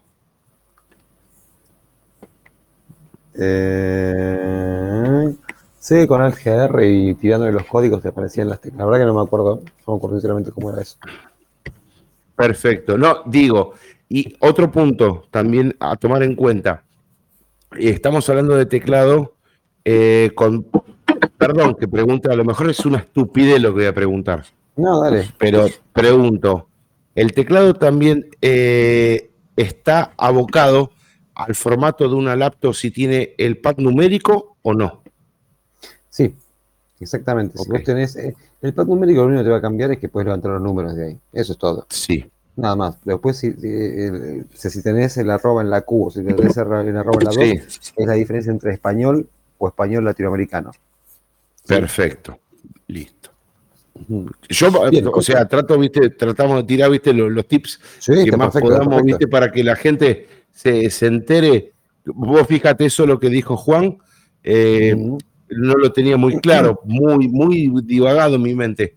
Lo, re- lo refrescó y me acordé, viste, del, del Alt GR más 2, que también aparecía el, el- Ujú. el- el arroba y la aclaración de Juanchu, eh, que en la Cuba aparece el arroba. Genial, loco. Sí, Así es- querido es más, refrescolas. En, el- en la Q, digo esto y ya le paso el micro a Hernán, lo que dijo el amigo Juancho, la Q no es que está oculta, sino que está la Q y abajo también serigrafiada la Q. O sea, está la Q impresa y la arroba abajo. O sea, en la misma tecla están las dos, las dos letras serigrafiadas. Nada más. Mm, Quería, quería aportar eso. Bien. Yo les cuento, yo suelo instalar los sistemas operativos en su idioma original, ¿sí? Entonces acá, por ejemplo, ven que dice, ya elegimos el teclado, ahora tenemos que elegir el idioma en el cual yo voy a instalar. Yo lo suelo poner en el idioma original, que es en inglés en este caso, por eso dejo el número 3, que es inglés. ¿Por qué? Porque la verdad es que no me gusta que me digan palabras tipo canica, nevera y todas esas cosas, ¿no? Prefiero que me diga bolita o que me... A ver, ustedes me entienden. O sea, que ponga los mensajes en el idioma original. Bolita heladera, Claro, que no me diga... no canica nevera. Claro, exacto. Así que le pongo idioma 3. Ve que dice default es 3. Y, sí, Sí. y, y- y- y para los default. vagos, y para los vagos que queremos español, también es lo mismo. Ah, le pone el número 10, que es Spanish, Sí, y le va a cambiar, Spanish. le va a cambiar de aquí en adelante todos los mensajes para que se llamen, para que estén en español. ¿Sí? Fíjense que le está, ese- un perdóname, perdóname, Sí. te digo, pregunto, pregunto porque a lo mejor es importante. ¿Es español o es castellano? ¿Por qué Español. digo? Porque una cosa No, es español, otra cosa es castellano. Listo. No, Esto es español. No, no, Sí, sí, sí. si, si- si es español es igual a castellano. La No, diferencia es Castilian. Sí. No, Castilian. No, no, porque- es otra. El castellano de Castilla es de una, es de una sola región de España. Y, y el, español, es es- dif- claro, es diferente, es, es más abarcativo. Por eso a veces cuando te dicen es castellano, no, es castellano, no, que es castellano o español. Pues es español. Porque el, el- claro, el, el castellano de, de la región de Castilla y el español es, de- es más abarcativo. Eh. Bueno, ¿qué es lo que nos va a permitir ahora? Sí, Una vez que ya seteamos dale. el teclado y le seteamos el idioma, me voy a preguntar qué quiero hacer. ¿Quiero instalar Oracle Solaris? ¿Quiero instalar algún driver que lo puedo tener en un pendrive o lo que fuera? Quiero irme al shell porque, por ejemplo, yo podría querer recuperar una instalación que dice percha por algún motivo. O puedo setear el tipo de terminal. Fíjense que las letras que ustedes están viendo acá no son las típicas letras que aparecen en una instalación de Linux, ¿sí? Porque el tipo de terminal es otra. La terminal es Sun Color. Realmente es una terminal que emula un Sun, la terminal del Sun. La terminal Sí. Eran unos monitores Sí. hermosos que tenían. Y tenían este tipo de letras que ustedes están viendo acá, que es una letra pica, pero como más trabajada, más linda. O puedo No, rebotear está- todo. Es como una obra de arte. Sí, la es letra, hermoso. La nada, verdad que es todo nada, que- pero nada que ver. Nada que ver, nada que ver. El tipo de terminal justamente es Sun Color. Entonces yo digo, sí, quiero instalar Oracle Solaris. Vamos al 1. No, vamos a lo Y ahora va a quedarse esperando, está leyendo los medios de instalación y va a comenzar ahora con, una, con, con- con todas las herramientas que permite instalar Oracle Solaris. Yo les voy a mostrar una cosa que es importantísima para que lo tengan en cuenta. Ahora, ahora cuando arranque la instalación así. Fíjense que acá tiene la ventana de welcome y qué sé yo, les dice, sí, la instalación va a dejar su log barra system barra pol la tile barra install log. Y abajo, si ustedes quieren pasar de pantalla, aparece no enter para continuar, sino F2 para continuar. Bueno, ocurre que alguien puede apretar la, la tecla 2 en vez de F2. Y ahí les va a cambiar este menú para que aprieten control 2, ¿sí? Porque detectó como que, bueno, algo, algo no hiciste bien o tu teclado no anda bien. Entonces, en vez de eh, decirte nuevamente apretar F2, si F2 no te anda, te va a decir apretar control 2. Acá yo voy a apretar F2. Gracias por el welcome. Y ahí me pregunta, ¿qué, qué tipo de discos voy a usar? ¿Discos locales o discos iSCSI? Si, si pongo discos iSCSI, va a tratar de, de, de, pedirme los datos de algún portal iSCSI. No, yo voy a usar discos locales para instalar este operativo, ¿sí? Nuevamente, F2 para continuar. Y acá me dice que tengo este disco, ¿sí? Guarda, que como yo acá estoy usando un disco este, exportado, digamos, como, como, como un volumen, digamos, un disco como si fuera este, un, un serie data, me va a poner, si yo quiero que se genere una partición que sea completamente para Solaris o si yo quiero cambiar esto. No, no, yo quiero que el disco este sea completamente utilizado para Solaris, completamente utilizado para Solaris. ¿Sí? Este, esto no tiene nada que ver con lo que es el particionamiento hacia adentro del disco. Esto es para la tabla de particiones. ¿Sí? Sí, efectivamente, quiero esto. Entonces voy a apretar F2. Me pregunta, ¿quiero usar el disco entero o quiero generar una partición GPT? Usa el disco entero. ¿Sí? Vamos a usar el disco entero. Y acá me pregunta qué nombre va a tener la máquina. ¿Se acuerdan cuando booteó me decía hostname dos puntos Solaris? No, yo acá este le voy a poner. Espera, Error, tengo una consulta. Sí. Eh, cuando te figura el data, ¿no? 50 gigas, este, la pantalla esa, este, Sí. le das F2 así por defecto, ¿cómo está? Así como está, F2. Tac. Y nada más. Eso, eso te toma todo el disco. Te toma todo el disco. Todo ese disco que yo generé, ¿se acuerdan de 50 Sí, gigas? sí, sí, los 50 gigas te toma todo. Ujú. Ya. Listo. F2. Yo, yo le voy a poner, le voy a poner el nombre de la computadora. Voy a ver qué nombre, qué nombre le puedo poner, no sé, qué sé yo. Eh, Pirulo 11. Esta va a ser mi máquina Pirulo 11. Voy a apretar la tecla F2 para continuar. Y ahí me pregunta qué tipo de red quieres. Como yo le seleccioné una sola tarjeta de red, que es una emulación E E1000 G0, es esta. Si no puedo decirle que se quede sin red. No, quiero que tenga red. Selecciono la red y le doy nuevamente F2. Fíjense que son pasos bastante sencillitos, ¿sí? ¿Cómo va a estar levantando la dirección IP? ¿Por DHCP o forma estática? No, yo voy a decir DHCP, pero únicamente porque estoy levantándolo de esta manera y quiero que levante DHCP. Yo podría decirle estático y configurarle una dirección IP en particular, pero no. Voy a ir por DHCP. Bueno, y este es un punto donde me pregunta en qué zona horaria estoy. Una de dos, le doy por GMT o me voy a Américas, Argentina. Argentina, F2, Buenos Aires, F2. ¿Qué lenguaje voy a utilizar para los locales? Voy a usar el inglés, pero porque yo les decía recién, no quiero que esté en inglés.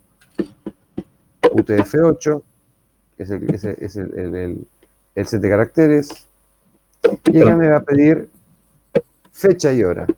Todavía no son las 5 de la mañana, sino que son las 2 y 13 minutos. ¿Sí? Pero, ¿cómo, cómo Sí. para.? Ah, ahí está. Listo, listo. No, no, no, no me, no me agarraba. El F2. No tenía Ujú. F2. Bueno, ya le puse la fecha y la hora. Así de sencillo. Le doy esto. Tipo de teclado latinoamericano, el que yo tenía antes. Avanti. Le voy a poner la clave de, de root. La confirmo. Voy a generar un, un- un- un usuario. El usuario se va a llamar, bueno, yo soy Exa. El nombre de usuario va a ser Exa en minúscula. La contraseña. Y ya vuelvo a tipear, ¿sí? O sea, acá generé la clave de root, le dije cuál es el nombre real del usuario, cuál es el username que va a tener para loguearse, y le puse la contraseña debajo. Si todo está bien, cuando aprieto F2, me pregunta si quiero... Eh, bueno, todo esto es, es porque yo quiero registrarme. No hace falta registrarlo ahora. Después vamos a ver cómo es la autorregistración. Dejo así como está y aprieto F2. Y acá me dice, bueno, vamos a ver. Vamos a ver si esto realmente lo querés hacer. Vos querés generar, este, o sea, usar los 50 GB de disco. Sí. Este es el nombre de la computadora, Pirulo 11.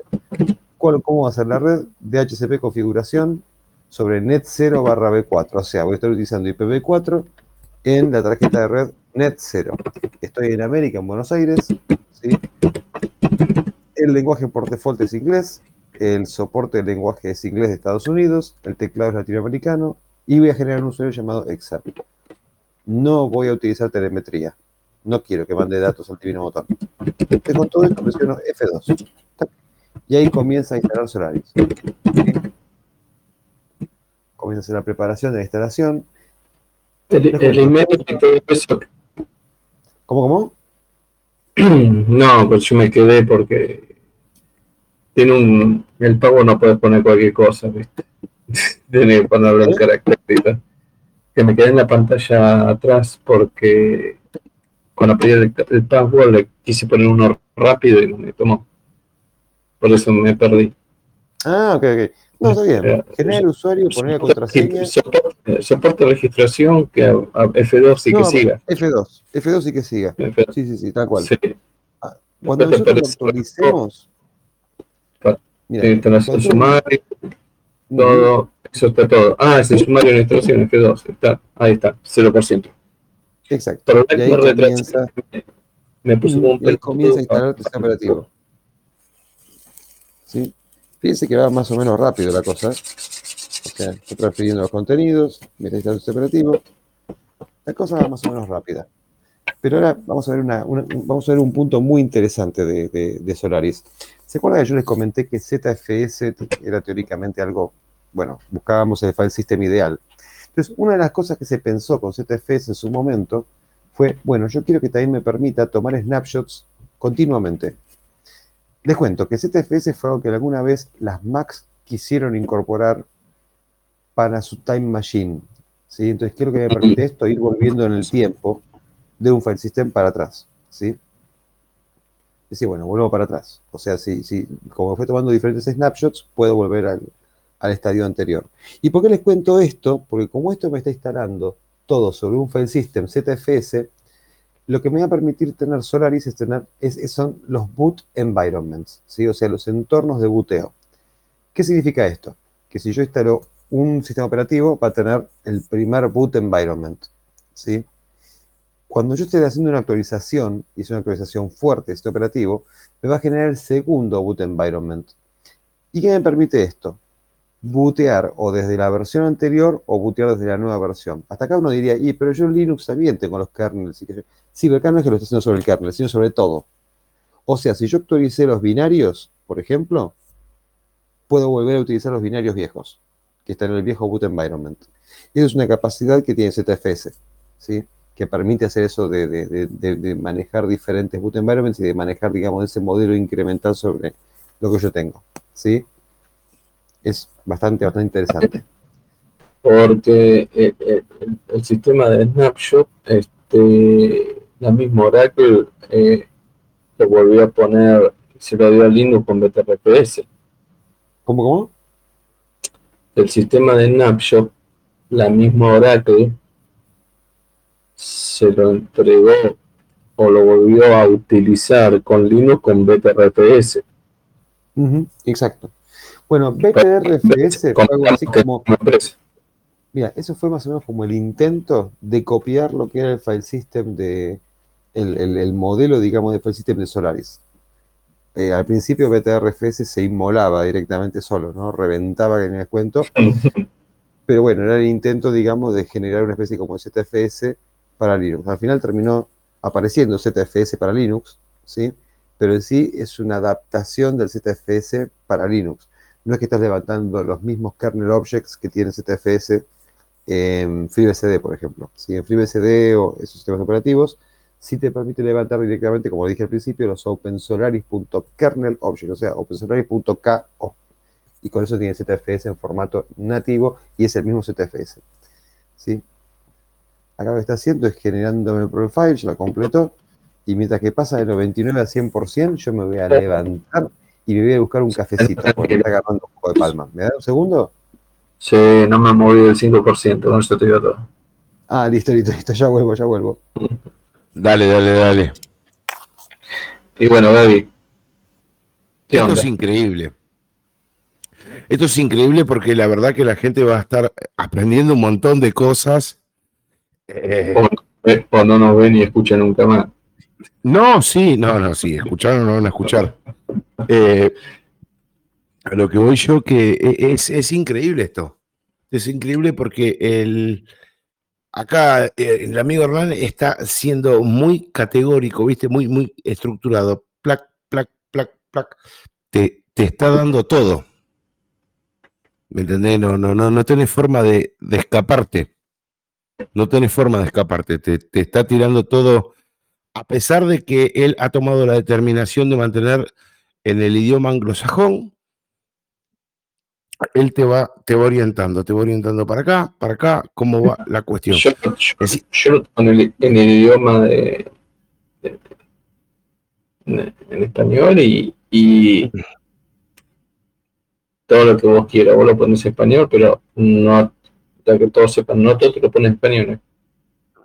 No, Ah, eh, eh, sí, ah, en este momento tengo transfer contents mientras estoy instalando, no eh, instalación de contenido. Es decir, es sí, en español, no es el 100% español, ¿no? Para que la gente sepa. Por Sí, lo menos va- va- va como piña, va como piña. Y mira, te voy a decir algo porque eh, mientras ustedes estaban trabajando, yo también estaba trabajando, pero del lado de las sombras. Y te comento que ya la gente se está sumando a Movimiento Geek ISO. Estamos subiendo, ya hay más gente en el, en el canal. Eh, así que por ese lado, bien. Eh, se está sumando más gente en el, el movimiento del chat. Así que vamos, vamos bien. Vamos bien. Vamos para eh, arriba, eh, vamos bien, vamos bien para arriba, vamos bien para arriba.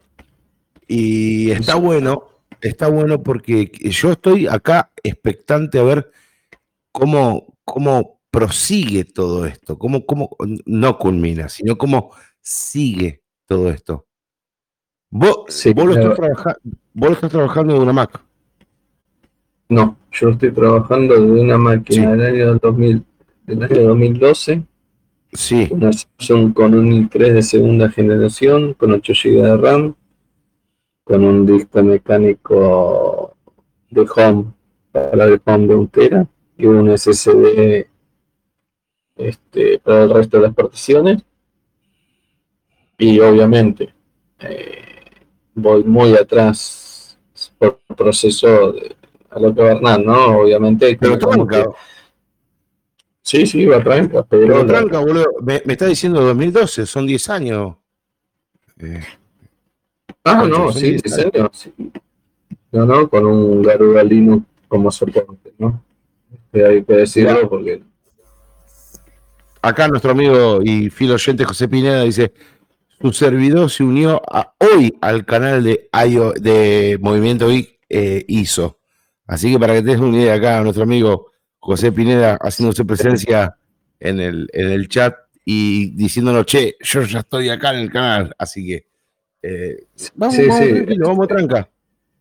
Pa, pa, pa, vamos a ir sumando. traigan gente, anímense.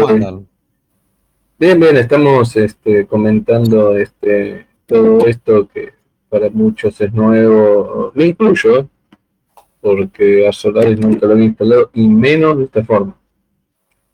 Menos con KVM y toda la historia.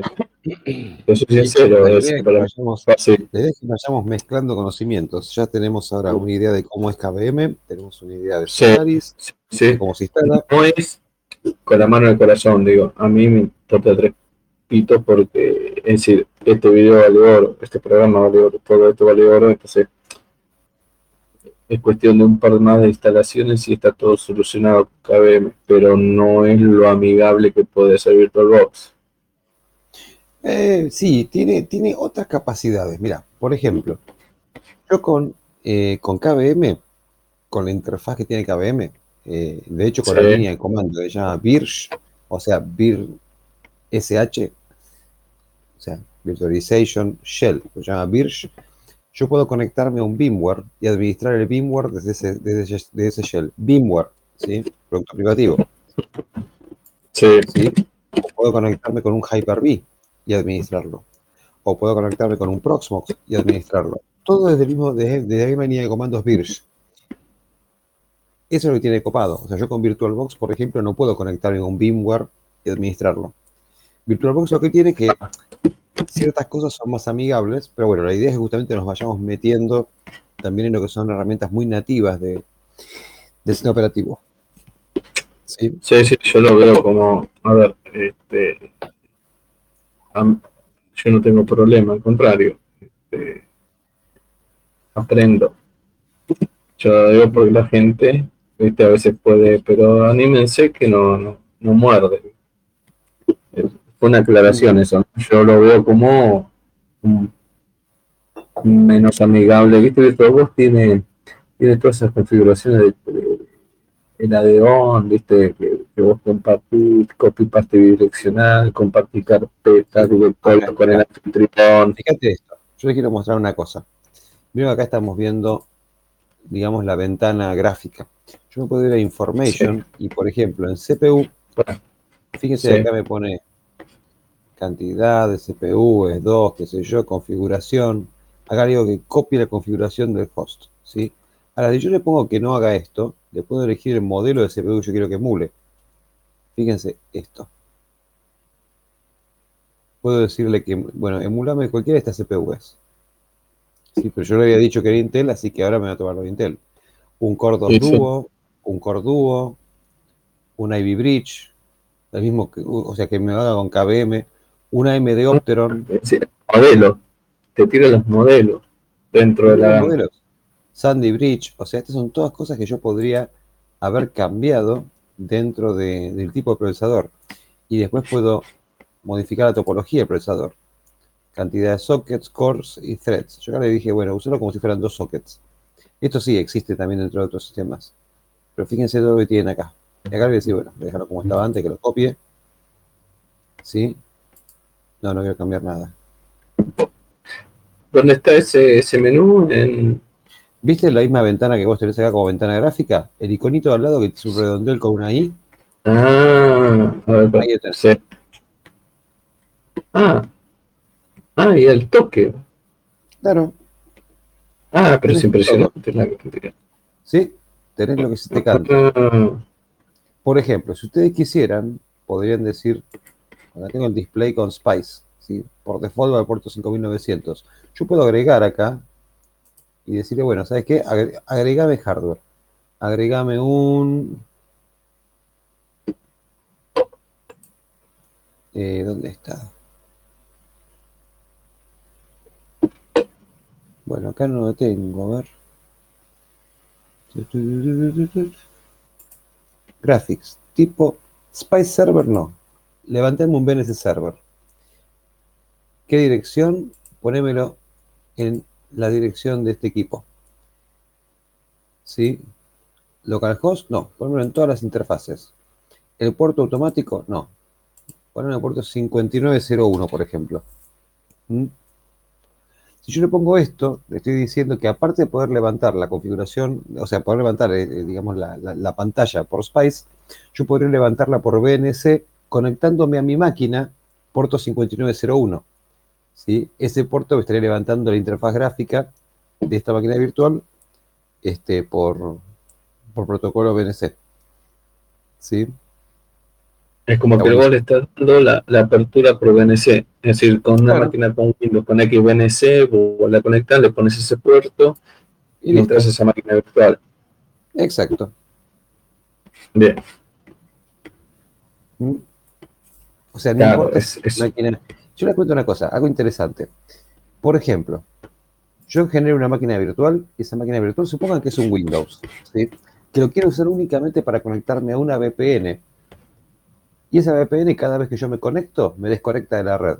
O sea, yo, yo, yo no me puedo conectar a esa máquina virtual a través de RDP porque está fuera de lo que yo puedo alcanzar, porque está conectado a una VPN.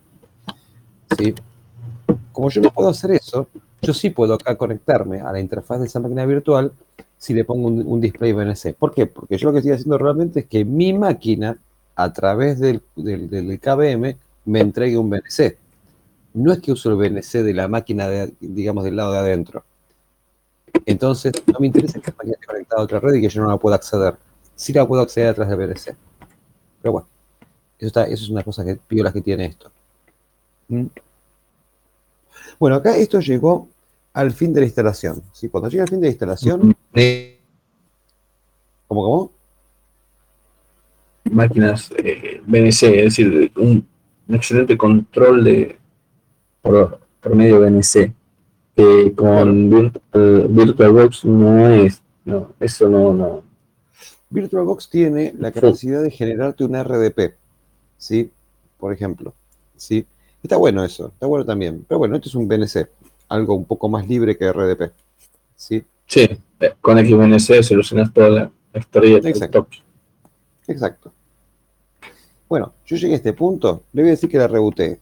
Ahora, cuando ustedes lleguen ahí, le doy un reboot. Porque me parece que me fui de. Ahora, por una consulta, capaz que es una nota de color, ¿no? Una tontera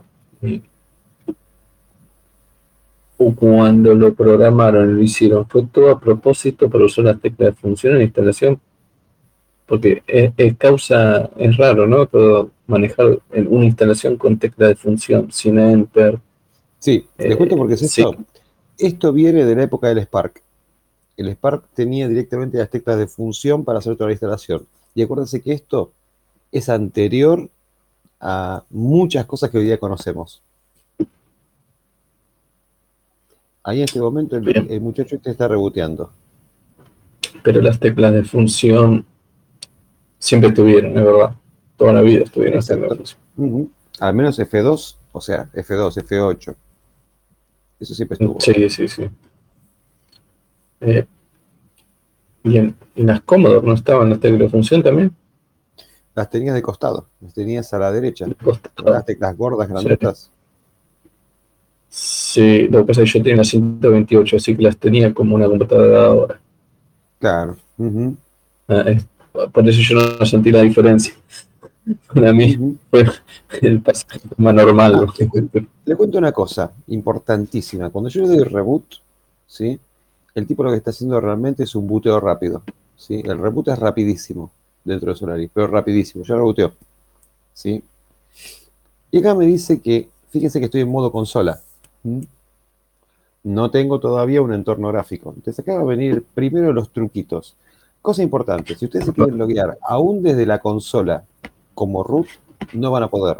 Porque root es un rol, no es un usuario. ¿Sí? Es un rol, no es un usuario.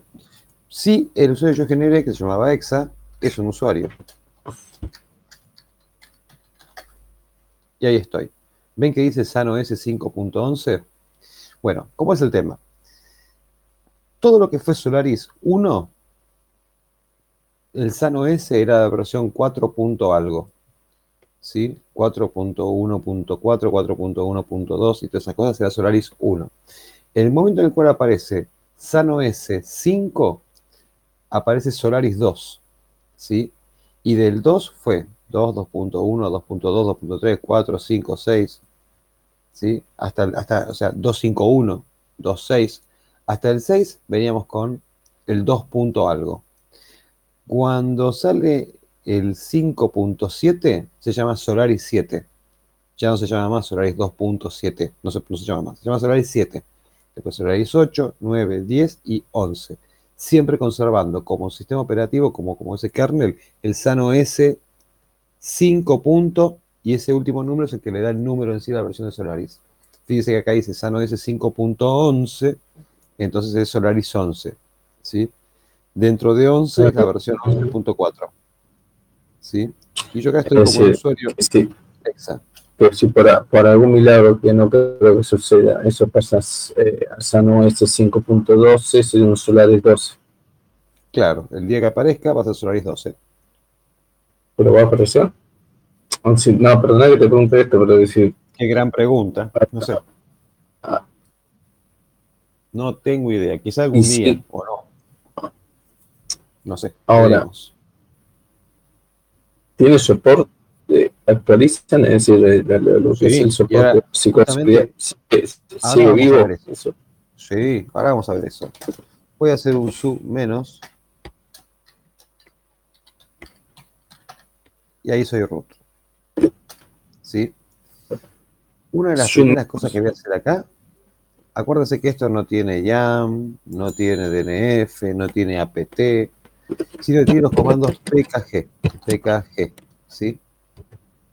Entonces yo lo que voy a hacer acá es PKG upgrade, por ejemplo, y me va, o sea, cuando, cuando termine de, de tirar este comando, me va a tirar un error. ¿Por qué? Porque yo todavía no acepté la licencia.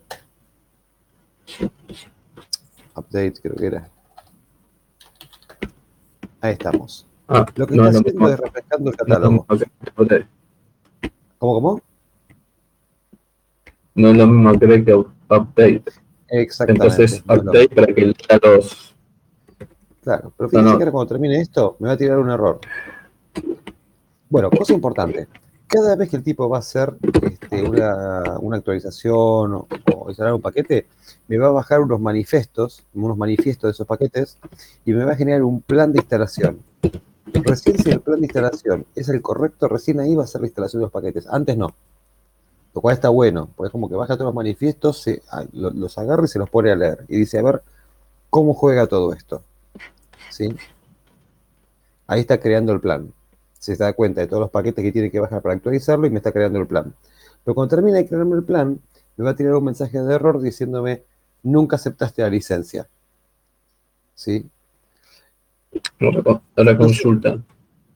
Sí, Eh, vos entraste su espacio guion, enter, pusiste el password, entraste como, como root, ¿no? exacto. Acá no hay forma de hacer, no existe el sudo. Es decir, desde dentro de tu usuario Existe el sudo. Mira, existe el sudo y existe otra cosa que se llama pfexec. ¿Sí? El pfexec es el equivalente al sudo en Solaris. Bueno, fíjense, Ah, ve que me dice que tengo que, que aceptar la licencia, entonces le voy a decir menos menos accept. Nada más que eso. Ve que acá apareció esta nota que dice to indicate that you agree to and accept the terms of the licenses of the package license above, use the menos accept option. Sí, los acepto. Ahí vamos. Está cargando los manifiestos de los 762 paquetitos que me va a bajar para actualizar mi sistema operativo.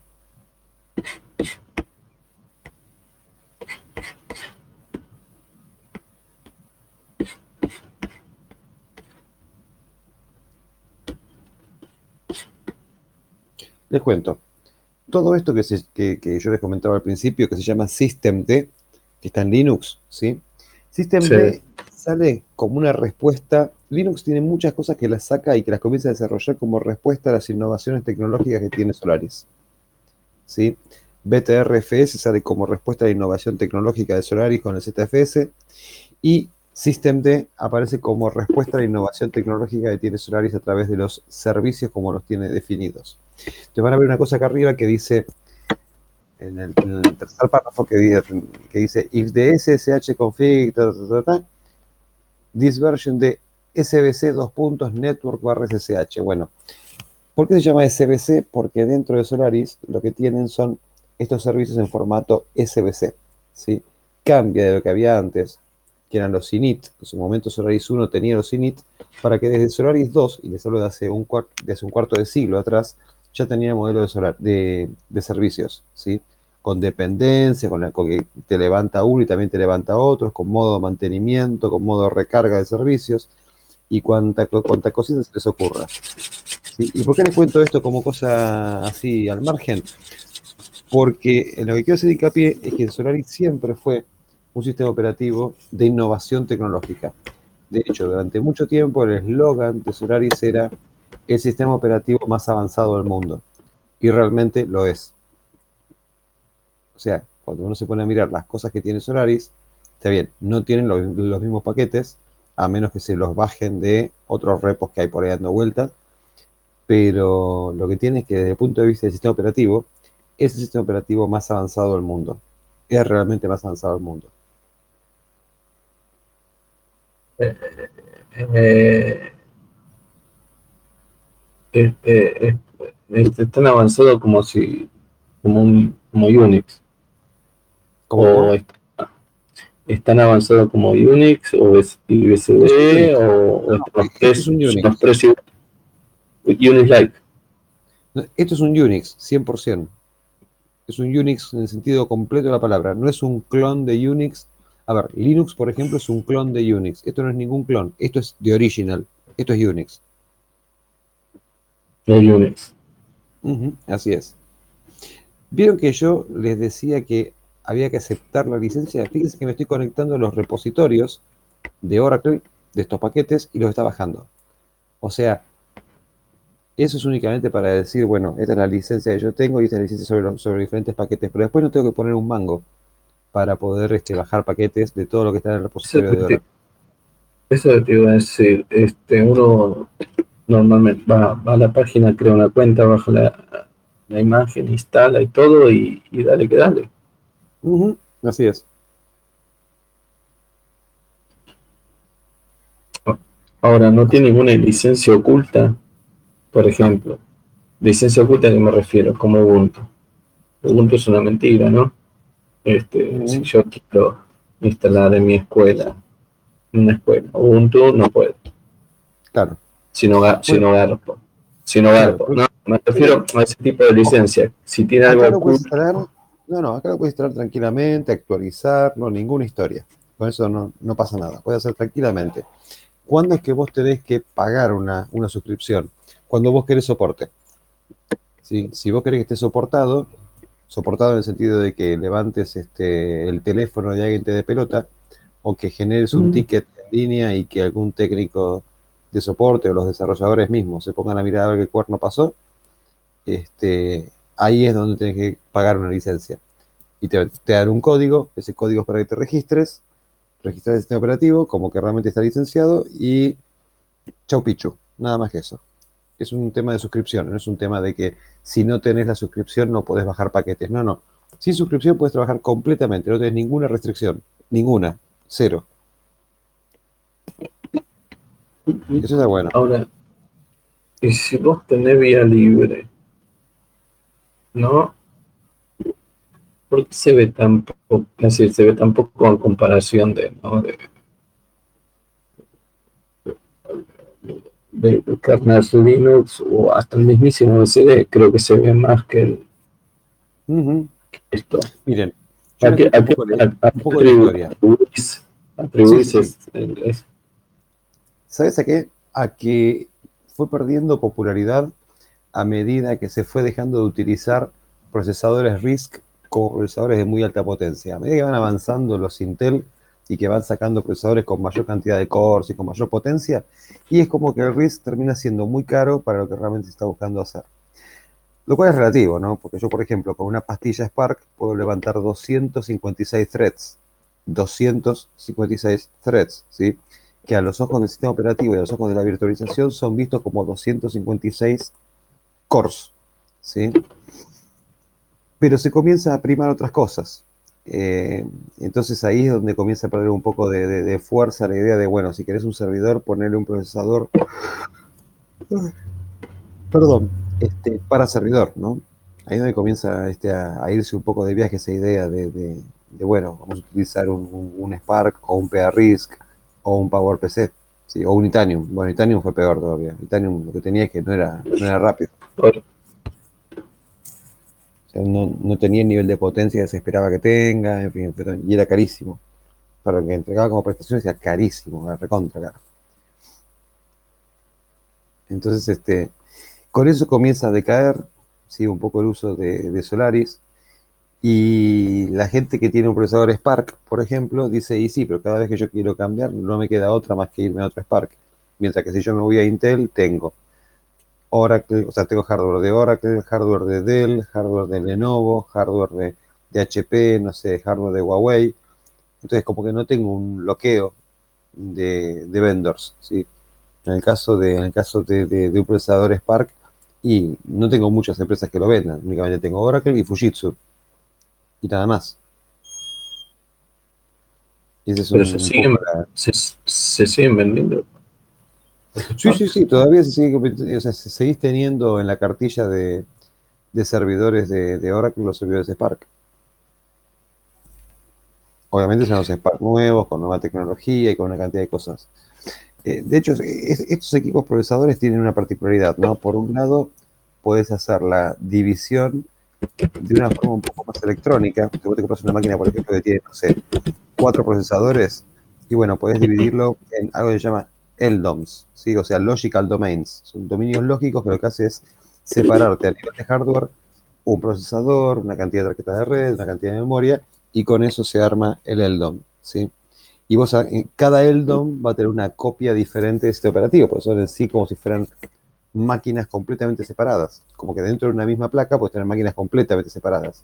De hecho, el LDOM adentro puede tener zonas, porque como un sistema operativo separado es una copia de kernel distinta, puedes tener estas zonas que son que hacen uso del mismo kernel, pero con una, o sea, zonas eh, metidas adentro del mismo LDOM.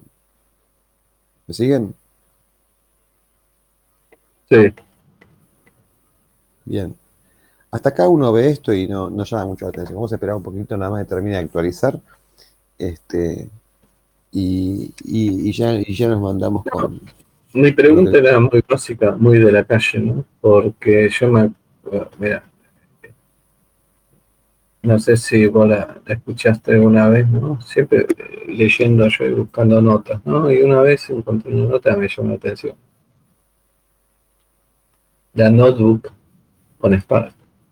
Mm, Pero había un pequeño pro- problemita. carísima. Eh, tal cual. Tal Sí, cual. carísima. Tal cual, tal cual. Una nota que encontré en su momento decía que eh, está la Tadpole Sparkbook 3000 ST, Tadpole, si me acuerdo de esa máquina. sí, 21 mil dólares. Claro. El que pasa Sí, es que no, los servidores Spark costaba 20 lucas, el más chico. Sí, el más Sí, chico. pero- Spark. Está bien. Era más barato un servidor que una, una portátil. Ujú. Claro, Sí, lo, que es que lo que tenés como joda es que está bien, te costaba 21 mil dólares, pero ¿qué es lo que vos hacías con esa máquina? Y llegabas con eso, con esa máquina, con un sistema completo montado ahí adentro, con bases de datos, cosas de aplicaciones, con este canto, todo metido ahí, y funcionaba rapidísimo, porque era procesador de Spark, justamente. Estás garpando Sí, eso, sí. compras una, una laptop con Spark. Era, era un, un turbo, turbo Spark. Claro. El tema es que, ¿cuál es la mano? ¿Sí? ¿Quién es el que, va a ser- el que, el que se iba a comprar en esa época una laptop con Spark? Nadie. No, ¿sabes quién? El tipo que desarrolla para Spark, por ejemplo, y que quiere llevarse la máquina de viaje. ¿Cuántos hay que hacen eso? Y pocos. Poco y casi nada, te diría. ¿Cuánta Nadie. conoces que dice, no, no, tengo una máquina con Spark, me la llevo para el fin de semana para programar en el country? Olvídate. Mira, acá decía especificación técnica, pero tal cual vos dijiste, un Fujitsu Turbo Spark CPU a 170 MHz. Obviamente para la época 97, ¿no?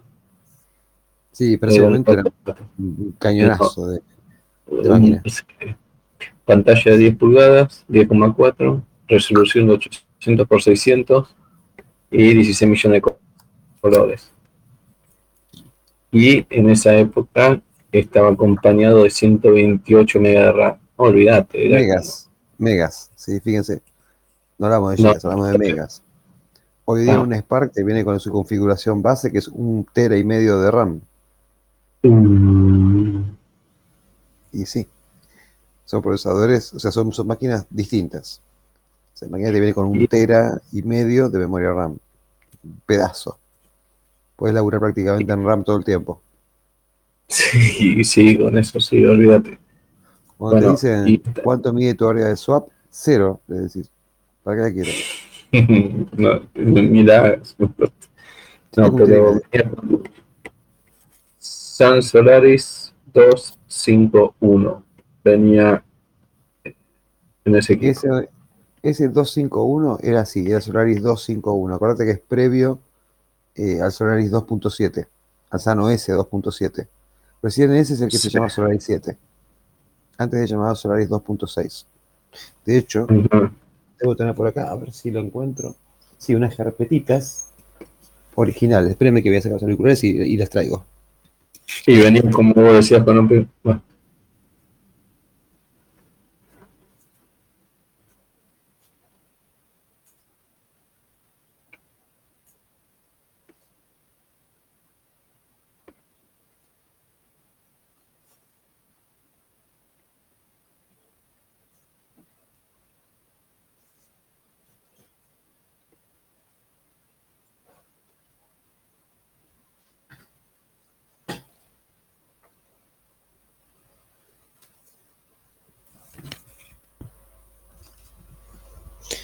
Aquí estamos. Yo no sé si se llega a ver, pero esto es la carpeta en la que te venía el sistema operativo. Solaris.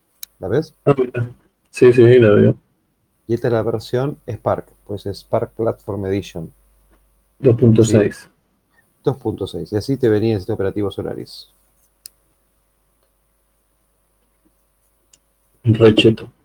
Con los CD y todo. CDs y toda la historia. Y te venía, por si vos tenías en esa época este, alguna máquina que venga con disquetera, un disquete para bootear la máquina desde la disquetera y después ponerle los. CDs para que, o sea, sé, sé- sé que tu CD no se bancaba, claro, si por ejemplo no se bancaba este buteo directamente de CD. Miren qué bonito. Eh, Ahí tenés todo el software que se te ocurra. eh, venía todo en CD ya directamente. Así es. Claro, no había conexión en esa época. A ver, esto es. Este es Solaris. Bueno, tengo el Solaris 2.6 y adentro tengo también el Solaris 7. O sea, si se fijan en el costado, hasta acá es 2.6 y este ya es Solaris 7. Ah, mira. Que lo debo haber puesto en la misma carpeta, no sé por qué. Pero bueno. Pero así de bonita era. Mira qué lindo. Ejey. Y acá está el loguito de Sun de esa época. Ca- eh, glorioso, sí, eso sí, sí, me acuerdo. Pero bueno, este, terrible no, me llamó la atención porque algún loco salió con que habrá comprado esa Node. Sí, te puedo asegurar, algún desarrollador. Igual, a ver, sé que no se vendieron tantas, porque Tadpole, viste, vendió algunas, pero era, era demasiado caro y demasiado de nicho, viste, muy específico para quien estaba desarrollando eh, justo en Spark. olvídate. Procesador, o sea, demasiado procesador por una laptop. Bueno, sí. Encima venía con disco o SCSI de dos y, dos y medio. La tenías con SCSI, digo, acuérdense que en esa época lo que usábamos eran discos IDE. Sí, sí, y tenía Claro. contain- eh, acá dice, mira, Containing in User Removible Módulo. Tenía el módulo removible para el disco. claro, exactamente. Ah, es una animalada. Con esa nodo que eras. Dios, el presidente de Estados Unidos. Bueno, Ujú. Pero tenés una capacidad de cómputo de la hostia. Entonces, bueno. A ver, yo les cuento por qué estoy haciendo que, o sea, por qué lo estoy haciendo esperar con todo este tema de la actualización. Para llegar a una parte, porque ustedes ven esto y dicen, eh, pero únicamente modo carácter. Bueno, ahora vamos a hacer que esto termine de actualizarse. Recuerden que siempre después de instalar un sistema operativo, lo ideal es actualizarlo. Sí, O sea, terminar sí de o sí. instalarlo, tirar el update. Sí, siempre, siempre, siempre, siempre. Cuestión de que no se encuentren este, yo me, yo me en generate, en generate ese profile completo y 99% y se me quedó ahí. Ah, sí, no, pero dale tiempo, ¿eh? Dale tiempo. Va a estar un rato largo ahí, largo, y cuando termine con eso, después te va a decir si está instalado, qué querés hacer, si querés rebotearlo. Ahora es bastante asesino con en la instalación. capaz que en el, en el uso es Flash, pero en la instalación se hace. un toque. Eh, pero en la instalación es pesadito. Es, es pesadito, eso te iba a decir, es, no es joda. No, no, no, para nada. Para nada, para nada. Fíjense una cosa interesante. A clone of Solaris exists and has been updated and activated. Un clon de Solaris existe. En el próximo buteo, el boot environment BER Pool Solaris 1 will be mounted on barra. ¿Se acuerdan que yo les dije lo del ZFS que permite levantar esta especie como de snapshots y cosas por el estilo? Bueno, Sí. acá acaba de crear uno. ¿Y qué es lo que está diciendo? Que yo tenía el viejo sistema operativo, que era el Solaris 11.4 normal, y que ahora tengo un nuevo boot environment. ¿sí? Si yo tiro el comando BEADM list, o sea, boot environment ADM list, me muestra que tengo dos entornos de booteo ahora. El que se llama Solaris, ¿sí? que es donde está montado barra, que pesa 969,76 megas, ¿sí? Mm, que fue instalado a las 23.14 del día 12 del 8. Recuerden que está usando la hora en formato GMT. ¿sí? Y el que en el siguiente buteo va a estar montado como barra, que es el Solaris-1, que pesa 5 GB 91 y que fue terminado a las 23.51. O sea, si yo quisiera volver, por ejemplo, lo que tenía antes porque algo me falló, puedo volver al viejo boot environment y todos felices. Que yo sé que funcionaba bien. Entonces yo lo que voy a hacer es hacer un reboot. Fíjense en esta pantallita, ¿no? Solaris N, Solaris 1, R.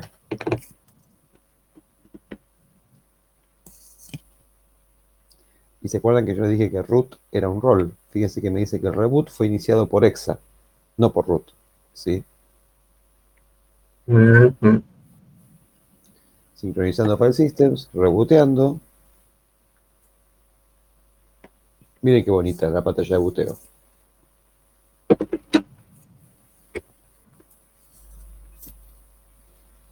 Hermosa.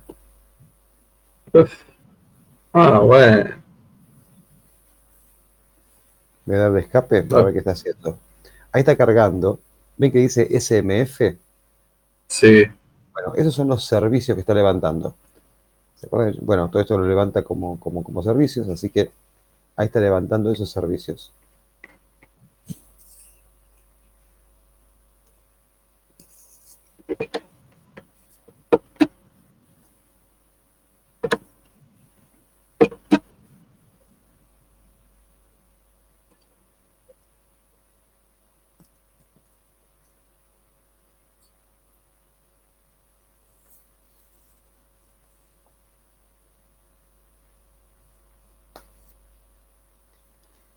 Configurando dispositivos.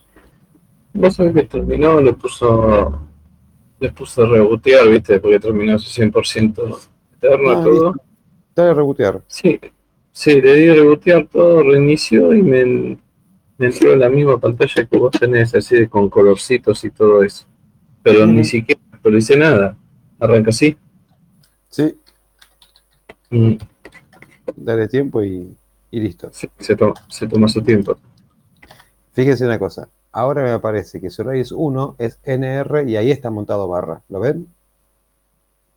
Con 5 GB. Claro. A diferencia de lo que yo tenía antes. Decanté, decanté. Ujú. Ahora, y acá viene el primer truquito. Yo voy a volver root. Y lo que voy a hacer es pkg search. Como no tengo escritorio realmente, es únicamente terminal. Solaris-desktop. Le digo que lo busque. Ven que tiene el comando pkg search. Y me dice que tengo un paquete, ¿sí? Que es el Solaris Desktop. Lo que voy a hacer ahora es pkg install Solaris-desktop. Nuevamente está creando el plan, bajando los manifestos, los manifiestos.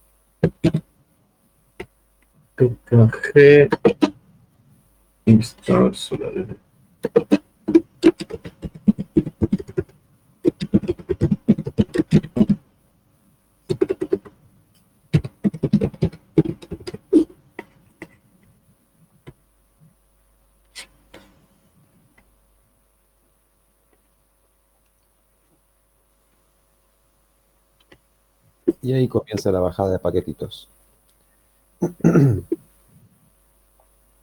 Está bajándome los códex, después me baja los diferentes programillas del Solaris Desktop.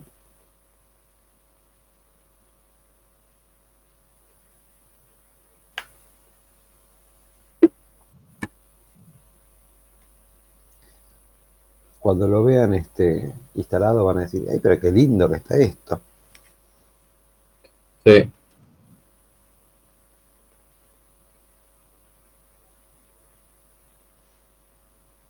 Porque el escritorio en sí está bueno. Lo que pasa es que, bueno, este, digamos, hay que ver qué, qué, qué paquetes usa uno, ¿no? Típicamente. No para decir, sí, la verdad tiene todo lo que yo quiero. A ver. Vos dijiste que esto es Unix. Ujú. Y Unix, probablemente dicho, que es Sistema operativo, Unix. Unix. Está privativo, pero sigue existiendo, hay forma de encontrarlo, buscarlo, verlo o no. No, no, no. Esto es, o sea, en algún momento cada empresa sacó su versión del Unix, pero, pero con determinadas cuestiones que eran comunes, ¿no? Para todos. Pero cada empresa que lo quería sacar tenía que poner una moneda. En su momento tenía que poner alguna moneda como, como regalías, digamos. Está bien.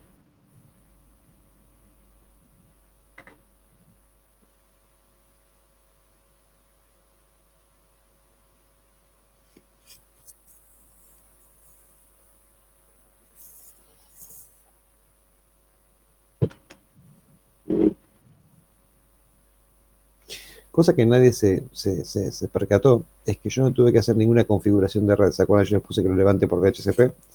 Bueno, ya directamente el tipo dio su, su dirección IP por DHCP y ahí está levantando. Ahí está levantada, perdón. Consulta. Sí, Este, por lo que veo, muchos de los comandos son propios de Unix, nada que ver con ninguno de los otros sistemas operativos. Este, lista de comandos, manuales en Oracle ahí o es Sí, que docs. punto- no, no, Ayuda. docs.oracle.com y tenés todos los manuales en línea. Todos. Lo que Bueno, se te lo cante, más ¿eh? importante es el comando. Mirá. Vamos a abrir el... Ahora te pregunto, pregunta, ya sé que te rompo la bola con estas preguntas, ¿viste? pero a veces que la gente, ¿viste? Voy a levantar un navegador y vamos a. Esto lo cierro. Se actualizó el Pailmoon. Bien. Entramos a docs.oracle.com.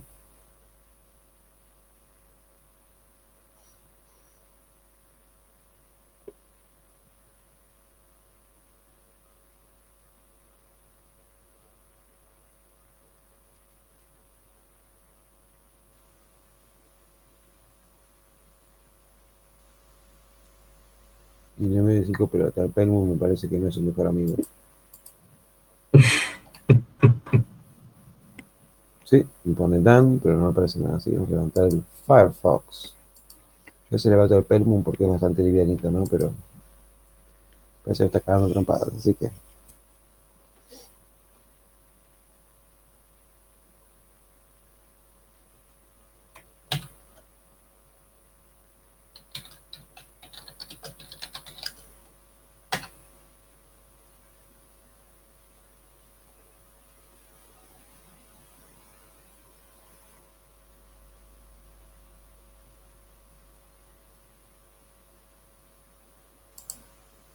Entonces, voy a ver cómo va esto. Ah, va bien. No, eso va a dividir.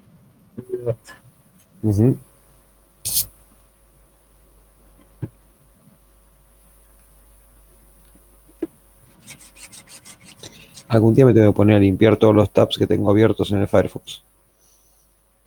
Eh, es un número incalculable, ¿no? Y mira, No, está bien, pero Esto, esto. Los que no usas, ¿no los cerrás nunca? Mira, es que tengo que empezar a cerrar. Encontré algo divertido y dije, bueno, estos son los tabs que tengo abiertos. ¿Están viendo? Sí. No, ¿y cuánto te consume? ¿Te- ¿No te consume eso, boludo? Cuando abrís Sí. esos Sí, tabs. más vale. Sigue, ¿eh? No, es una animalada. Sigue, sigue.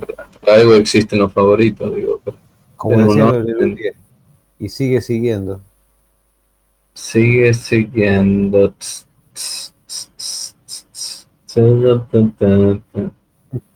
Sigue. ¿eh? No, qué animalada. No, pero bueno, si vas a necesitar no una nota de un servidor, vas a necesitar. Ujú. No.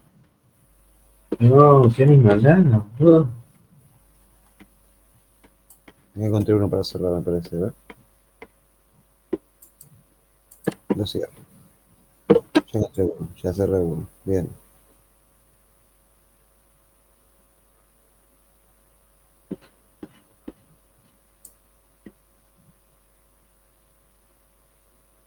Bueno, no sé si-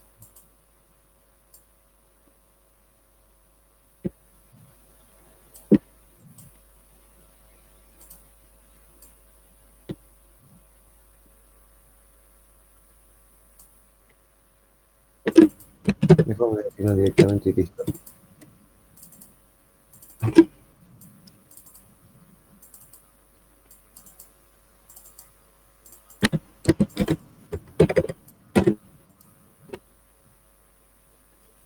A ver cómo va esto. 300 megas. Bueno, me falta un poquito todavía.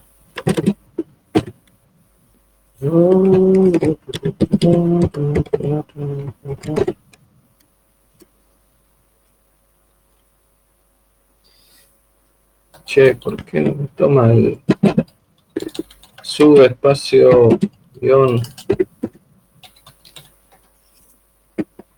Sube espacio guion, te lo tiene que tomar.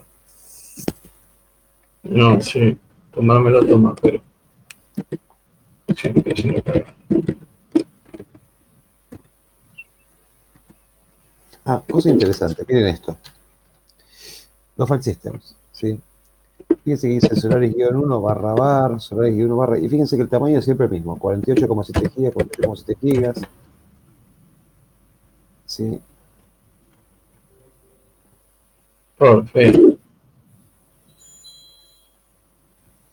Porque, ¿qué pasa? Como es un file system tipo ZFS, realmente ese- ese modelo de, de división y es muy relativo. Y otra cosa interesante. Teóricamente yo sigo teniendo montado el CD de boteo, ¿sí? Y como en general todo lo que está manejando es SCSI, el CD de boteo también lo pone con el formato SCSI. ¿Ven la penúltima línea que dice barra D, barra DSK, barra C1, T1, D0, S0? Eh, perdón, S2. Mm, ¿Qué significa eso? Como era formato SCSI, vos tenés controladora 1. SCSI tenía diferentes targets, dependiendo si era SCSI o SCSI tenía 7 o 15 targets. Entonces tenés de la primera controladora el target 1. ¿Qué disco dentro de ese target? Cada target puede tener varios discos. El disco 0. Y dentro del disco 0, ¿qué partición? La número 2. Por eso dice C1, controladora 1, o sea, T1, o sea, target 1, D0, o sea, disco 0, S2, o sea, slice 2, ¿sí? Partición 2. Como cultura general.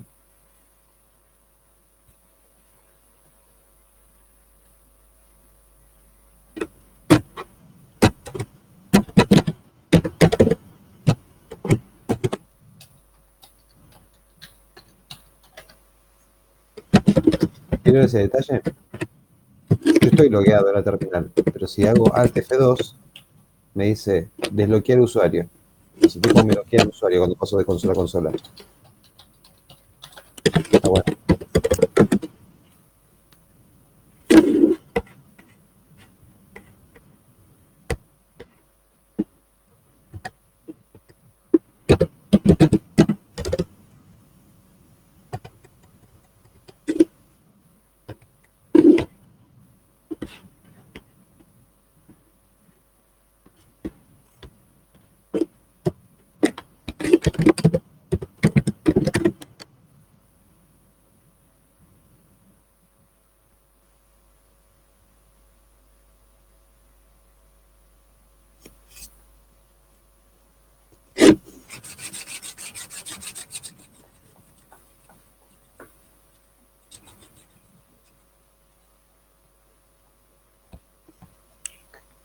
Otra, de las cosas que vi es que cuando eh, es decir, diferente a Linux, ¿no?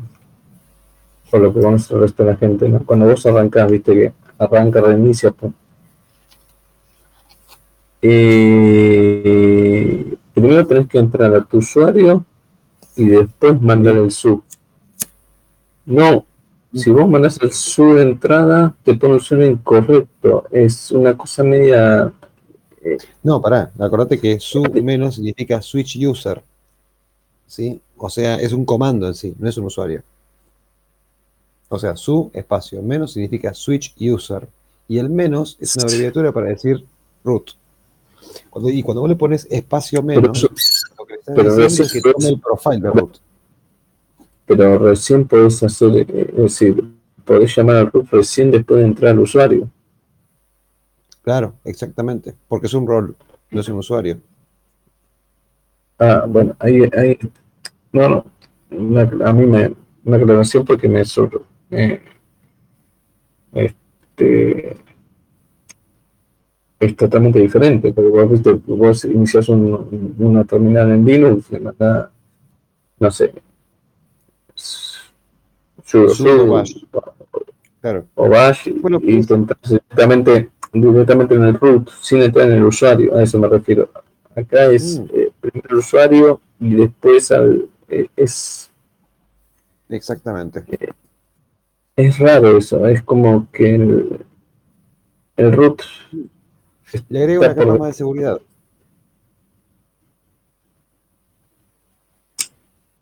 pero está como después del usuario, no sé si me explico. Claro. Uno lo ve al root como el totem, el superpoderoso. Yo estoy primero, después que venga el resto. Claro. Acá es, acá es a partir después del usuario. Sí, de una forma gráfica lo estoy diciendo, no, no, no se me explico. Sí.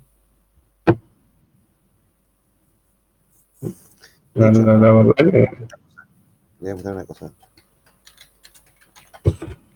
Yo puedo hacer con el pf exec, ¿sí?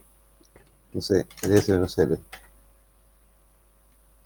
Pero cuando yo diga esto, que es el equivalente al sudo bash,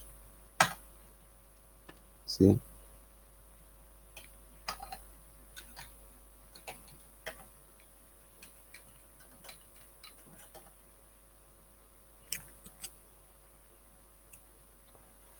Estoy en la Virtual Terminal 2. Vamos a ir a Virtual Terminal 1 a ver cómo viene esto. Ahí está, ya bajó todo.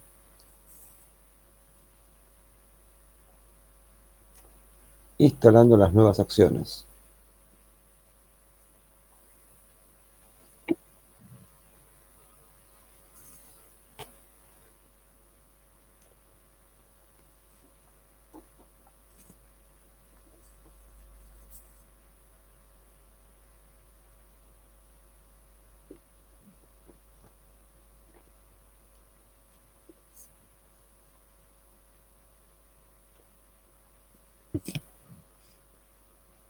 Bueno, sí, estos, la verdad, muy, muy loco, muy, Ujú. muy diferente. Y un sistema operativo bastante, bastante distinto, digamos, pero muy, Sí. muy, muy potente. Sí, extremadamente distinto. Bueno, vamos a ver algunos comandos interesantes. Por ejemplo, déjame volver root por un rato. Puedo ver el estado de los links. Ve que tengo la interfaz net 0 del tipo física con un MTU de 1500 y está levantada. No tengo ninguna virtual NIC generada. Epa, ¿Sabe, por, qué pasó esto? Porque ya me instaló el entorno gráfico. Miren qué bonito. Oh, no, pero está bueno. Ujú. Así es.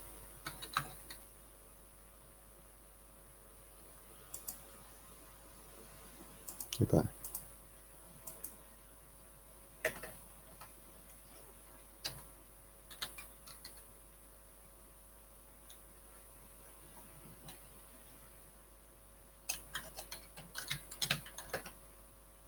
Perfecto.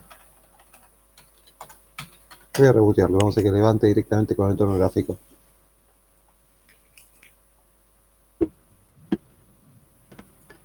Vos cuando le pones, ¿no? Después de poner el package install Solaris Desktop, ya queda todo configurado, todo listo, reboteas y, y arranca con el entorno gráfico.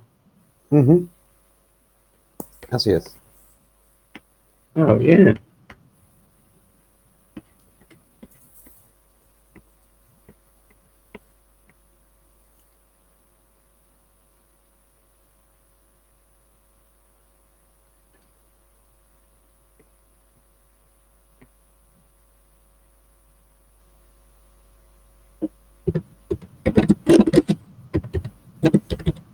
¿Qué está haciendo? Ahí está.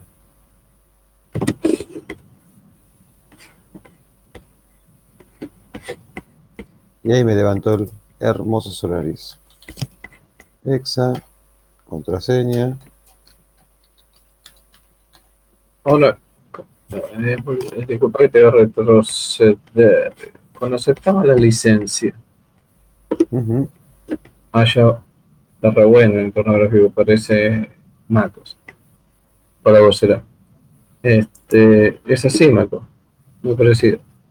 Eh, Sí. Vos le ponías update y accept. Claro, menos menos accept. ¿Y por qué me pone eh, bash update no se ha encontrado la orden? Espera, vamos a ver una cosa. No quiero, eh, una cosa importante. No quiero ningún tipo de conexión con online accounts. Así que skip, ready to go y ya estamos. Y acá tenemos el getting started, si quiero, de Genome. Y como actividades acá tengo. Ah, un Genome. Ujú. Sí, Ah, pero es divino. sí, es muy lindo. A ver, voy a hacer una cosa. Mostrámelo. Espera. Eh, voy a venir para aquí. Para aquí. Voy a descompartir. Si quieres mostrarme el escritorio.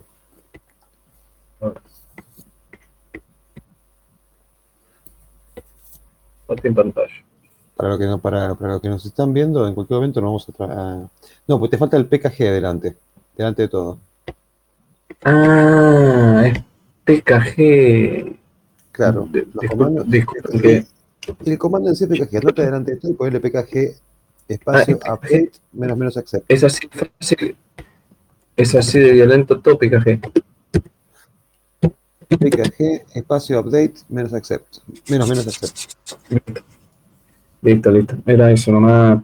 Mil disculpas. Así que eh, no, todo todo como- bien. Acá No, estamos aprendiendo. Como estamos aprendiendo, está todo bien. Está listo. Es el, es el APT. ¿Qué es el O es el- Exacto. o es el Shy, o es el Pac-Man, o es el, lo que miércoles quieran. Listo, todo PKG adelante. Listo. PKG no, no usa Slack. Eh, la verdad es que no sabría decirte. Pero te puedo asegurar que no es el mismo PKG. Es otra cosa. No, no, obvio. No, no, no, está bien. Bueno, sí, obvio. Listo. Continúa, Hernán. Mil disculpis. No, por favor, querido, todo bien. Para que, ah, tengo que dejar de compartir. Dejar de compartir, listo. Para que todos vean que yo también estoy en esto, siguiendo los pasos de Sensei. De la creme, de la creme, de la creme. Vamos a hacer una cosa interesante. Están viendo en este momento todo es la, la ventanita de, de Solaris. ¿Sí?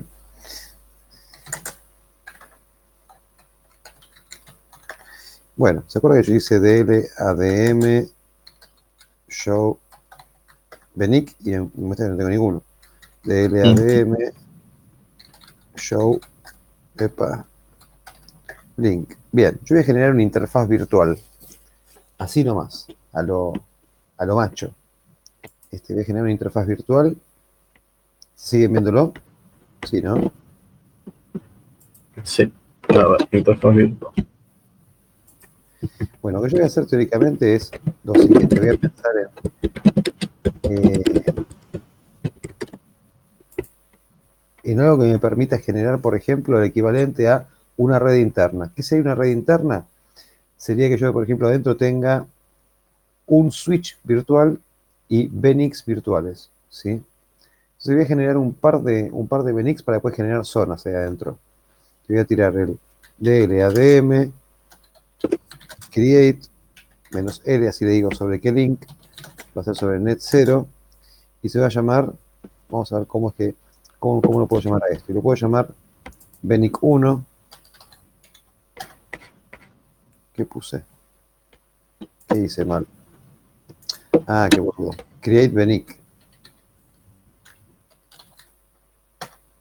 Perfecto, ahora DLADM create Benic menos L net 0 Benic 2. Y yo la tiro DLADM show Benic, me aparecen dos Benics, ¿sí? con dos MAC addresses nuevas.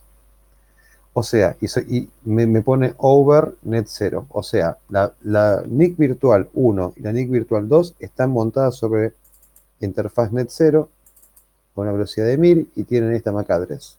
¿sí? Si yo me pongo if config a, veo que tengo una interfaz llamada net 0. ¿Sí? Así nomás.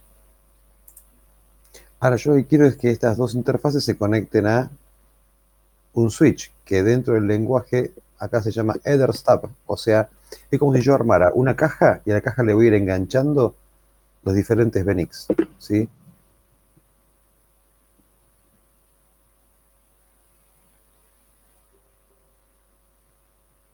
Entonces, DL, ADM, esto que era create, eh, en forma de burros, create header stub, voy a generar un switch, ¿sí? Y se va a llamar stub 0. Muy bien. Y ahora lo que voy a hacer es generar los LADM, create, benic, menos L, voy a montar sobre el stub 0. Ay, qué boludo. Esto ya existe. Eh, voy a borrarlos. DL, ADM, esto creo que era remove, no sé si era remove o destroy. No, no era remove. Eh, DL, ADM, help. A ver, ¿cómo se llamaba? Create, create, create. Eh, a nivel de Benic. Delete Benic, qué boludo.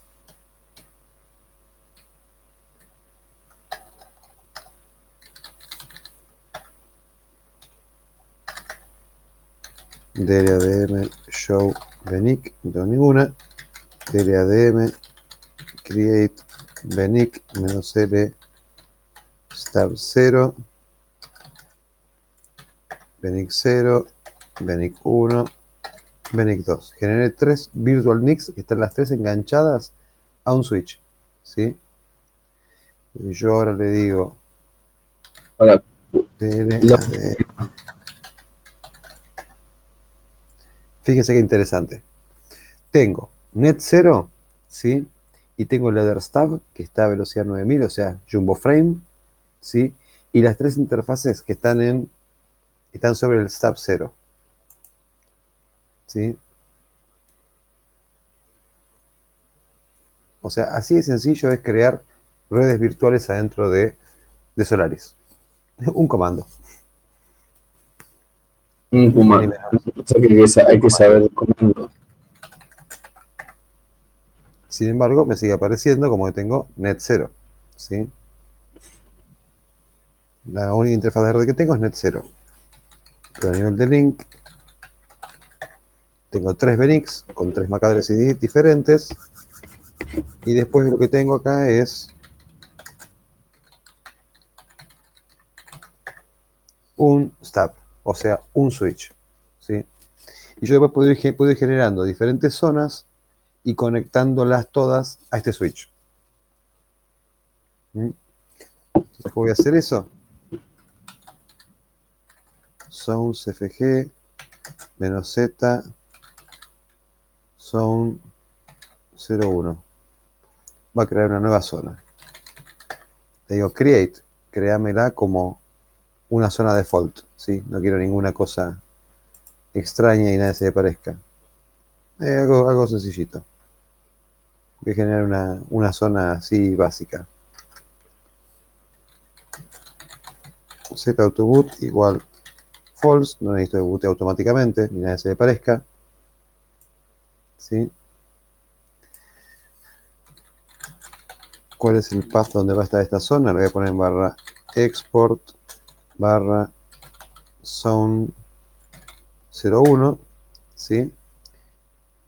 Y ahora le voy a agregar una red. Adnet. Set. Set physical igual Benic 01. La Benic 1. Perfecto. End. Info. Y acá me dice que la zona se va a llamar Zone 01. El path es zone 0, barra export zone 01. El tipo de, de, de, zona es una zona Solaris. La tarjeta de red se va a llamar, se llame, pero la cuestión está montada sobre PENIC 1. El link es net 0. Entonces ahora puedo hacer sencilla. Puedo tirar un verify que seguramente me va a un error. No, ninguno. Commit. Así genera el archivo. Exit. Ahora digo, mostrame las zonas que yo tengo acá. ¿Se acuerdan que yo les hablaba de estos containers? Que en realidad son zonas. Bueno, tengo la zona global, que es la número 0, la número 0, y zone 01, que está configurada, pero todavía no está instalada. ¿Sí? Voy a hacer otra más, que se llama, tiro comando zone cfg, menos z, zone 02, create, z autoboot igual false, set zone path igual barra export barra zone 02 adnet epa. Set physical igual benic 2 and info ahí aparece la benic 2 le digo verify, todo bien, commit, exit, zona de M, dis menos i se corta y me muestra que tengo dos zonas configuradas. Ahora lo que tengo que hacer es zona de M menos Z, zone 01, install, instalame la zona 01, o sea, ya me la configuraste, ahora installámela. ¿Me siguen? Sí, uh, esa, esa zona 01 que es una, una virtual una virtual. Claro. Pero fíjate que lo estoy haciendo sin ningún tipo de software extra sobre el mismo kernel que tiene Solaris. No necesita nada más. Solamente esto. Y mientras tanto voy a levantar otra para extraer la segunda. New window. Su menos. Ah, momento, olvidé una cosa. mkdir barra export barra son 01, que ya existe. Son 02. Eh, y ahora chumod 700 barra export barra son 01. Son 02. Más que nada para que lo pueda montar ahí sin ningún problema. Si tiro df-h, fíjense que me aparecen ya los file systems de la primera zona, ¿sí?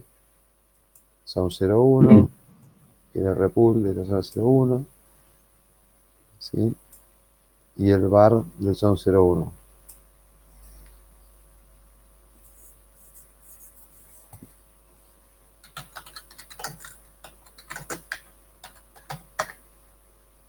Ve que como todavía no terminó de instalarla, me pone incomplete. Vamos a hacer eso. Y el otro todavía ni siquiera Sí. que levantó. No,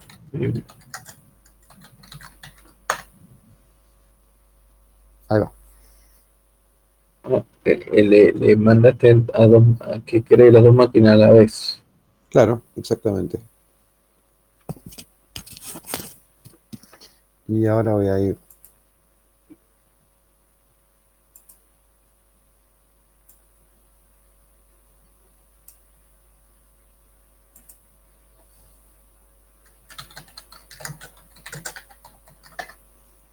Todavía están las dos en formato incomplete. Pues todavía no están creadas. Está en eso. Mm. Zona. Zona list. Miércoles que tiene comandos La mano terribles. Ya, eh, La mano a poder. Ya cuesta determinar. Acá es letal. Es como- Y acá tengo el Z-Pool, acá tengo el, el pool ZFS, que me dice que a nivel de duplicación todavía está al 1%, la capacidad está al 26%, el nivel de salud está perfecto, está online, que es lo que tiene alocado, 13,1 gigas, por eso me pone como que estoy utilizando el 26%.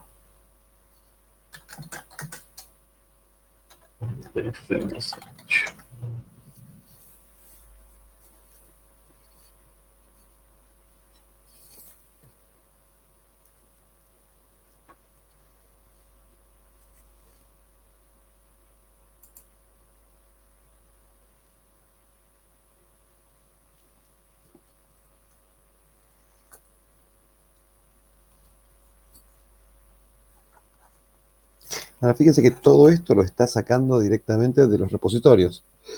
Si no hay nada local de lo que yo estoy haciendo en este momento. Nada. Así que sí o sí tiene que ir a buscar. Así es, está saliendo al mundo a buscar.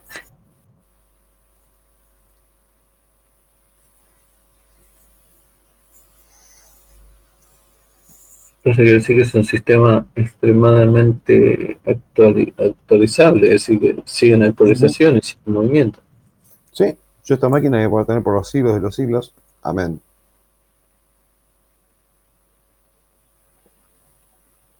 Así que Oracle lo sigue manteniendo. ¿Cómo, cómo? Quiere decir que Oracle tiene ganas de seguir manteniéndolo. Es decir, todo esto depende de Oracle. Si Todo cuando Oracle se si- cuando Oracle se canse, se acabó. Listo. Exactamente.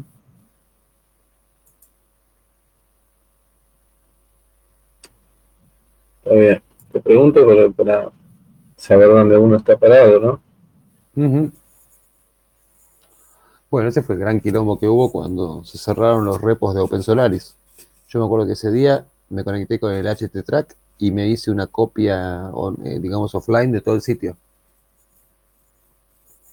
Había- Ah, bien sí, a lo bruto. sí, sí, directamente. Eran gigas y gigas y gigas de información. Había muchísima información ahí adentro, muchísima. Y acá tenemos un Firefox para divertirnos. ¿Y qué? ¿Lo cerraron así de guapo? ¿Pero te enteraste antes que lo cierren o encontraste un backdoor y No, me enteré que lo iban a cerrar porque tenía mucha relación con algunas personas ahí adentro. Me enteré que lo iban a cerrar y Ah. dije, ya, Ah, mismo, ya mismo estoy bajando todo. ah, por ahí venía la mano? Ah, digo, ¿cómo hiciste para saber antes de, de saber la chiripiorca? Y... Eso es lo, lo Open Solaris. Claro, era el Open Solaris. Creo que debo tener algún CD por ahí de Open Solaris. ¿Pero que iban paralelo con este? En, sí, sí, en realidad no es que. A ver, iba en paralelo, pero acordate que se abrió una versión que sea completamente libre.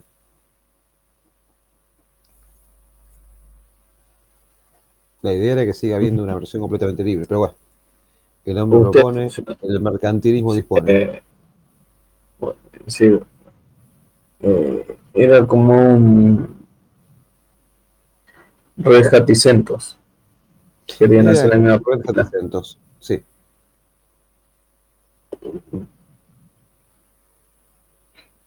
Bueno, pero la desaparición de CentOS, la verdad, eh, creo que Oracle ahora con el Oracle Linux tiene una oportunidad de tomar ese lugar, ¿no? Sí.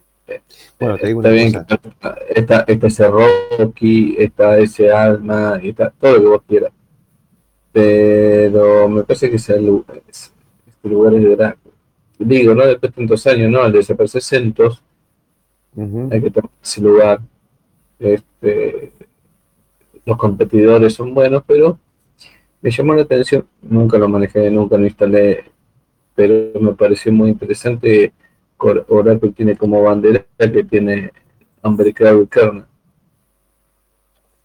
Es decir, que te pone como bandera, a diferencia del resto, ¿no? Que te digo, yo tengo esto. Y debe ser muy duro y deben estar muy seguros que es como lo nombran, ¿no? Porque, a ver, me, me, interesó el tema, ¿no? Porque me puse a... tenés que ser muy grosso para sí, llamar un kernel indestructible, es decir, sos el más poderoso de todos los poderosos, porque sos Iron Man. Sí, Claro. Me, me, me llamó la atención y, y- y me pareció bien, es decir, la confianza que se tiene Oracle y quiero que, a ver, gente, eh, hay que ocupar el lugar de centro.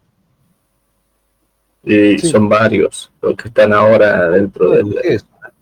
Lo anuncié en su momento, puse, muchachos, bienvenidos a, a Oracle Linux, porque CentOS cerró sus puertas, ahora es una cosa experimental.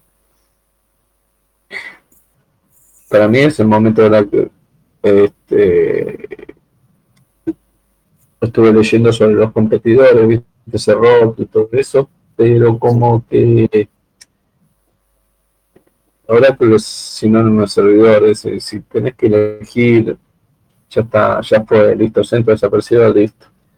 Los otros pueden ponerle toda la onda, pero si te lo respalda Oracle, ya está listo, dejémonos de joder. Bueno, Aparte, esta- te digo, esta Pero- semana me pingueó un cliente con la duda de, che, ¿qué pasa que? ¿Vos sabés que? Me dice, ¿vos sabés qué es lo que pasó con los repos de CentOS?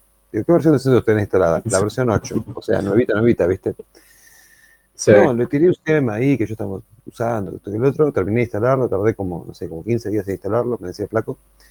Y ahora veo que estoy necesitando un paquete y no aparece por ningún lado. Le dije, cagaste. Cagaste, se lo, se lo chuparon. Mm. O sea, los repos están cerrados ya. Si vos querés actualizar tu, tu cerrados. 8, ya no podés. ¿Eh? Uy, ¿por qué cerraron los repos?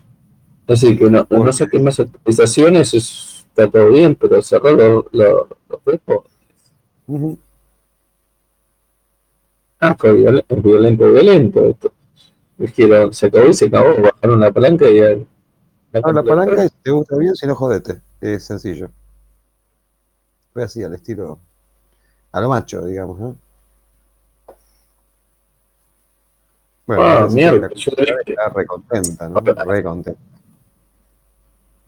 A ver, yo creí, bueno, está bien, no actualizo más, se acabó el proyecto y todo, pero lo que está está. Es decir, te dejo lo que está hasta que llegue y listo. Claro. No te dejo sin, sin ni siquiera poder descargar. Nada. No, nada, nada, nada, olvídate. Cero. Sí, Y yo en mi rato, entonces. Y sí, vos imagínate que la cantidad de gente que se bajaba CentOS para desarrollar era un montón.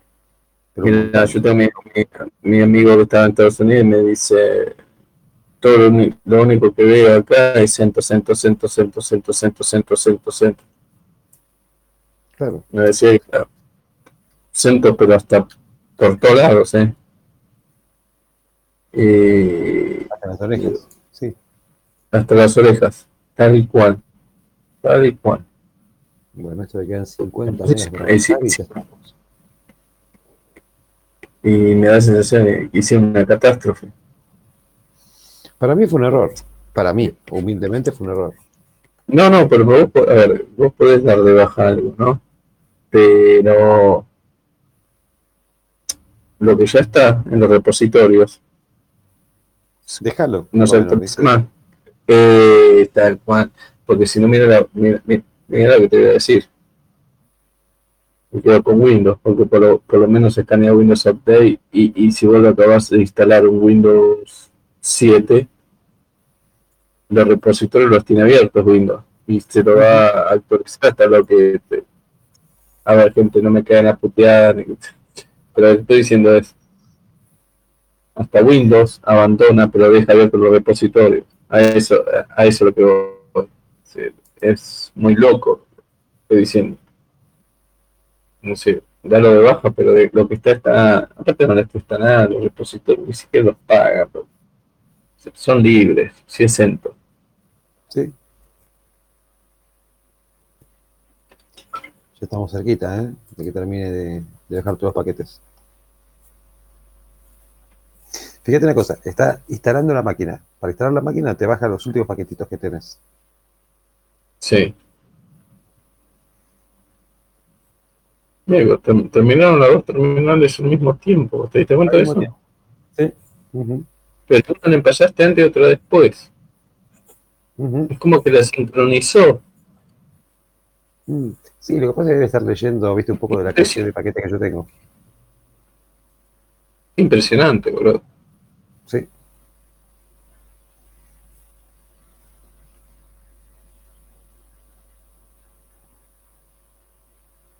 Ahí está instalando las nuevas acciones.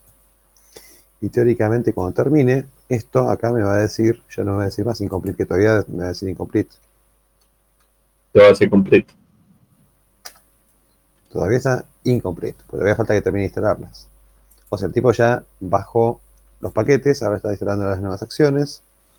Y cuando termine de instalar las acciones, después si ya me queda la zona lista, la, la puedo bootear. Vamos a controlar cuánto tiempo tarda en bootear dentro de una máquina virtual. ¿sí? Ahora esas máquinas virtuales que existen son máquinas virtuales Solaris. Exactamente. Una máquina va a tener el hostname Zone01 y la otra Zone02.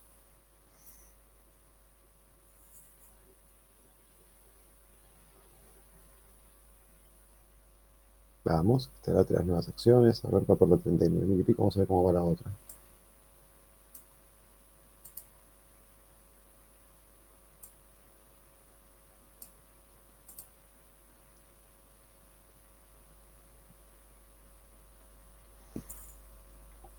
están más o menos a la misma velocidad, más o menos. Sí, están como niveladas. Así es.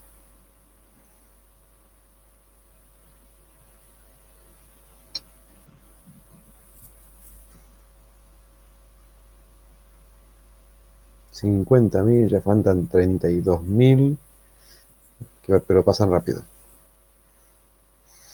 31.000, 30, Ver a mí nombrando cuántos van. No, no, está bien, pero para que la gente sepa es lo que lleva la ilustración. Imagínense que yo todavía estoy en el update. Ya escribí la máquina que tengo y todo. Uh -huh. Este, pero sigue instalando, a ver, no se muere. Estoy transmitiendo por Telegram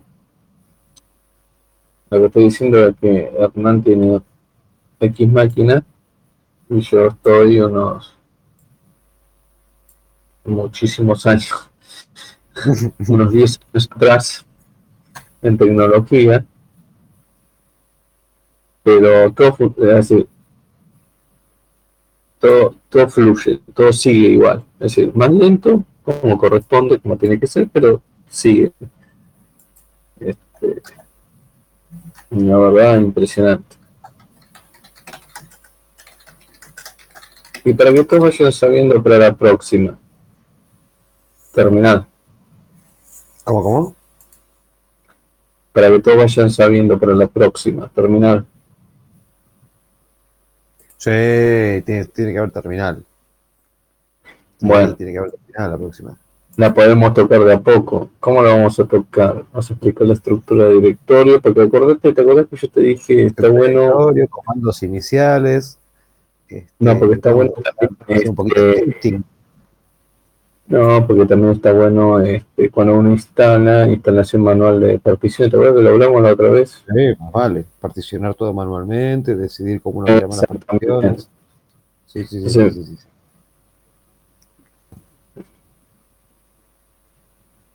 Eso está bueno, gente. Es decir, la terminal es lo más. Lo más. Mira. Y ahora me aparecen como installed. ¿Viste que ya dice más incomplete? Instale. Sí, sí, sí. Están como installed.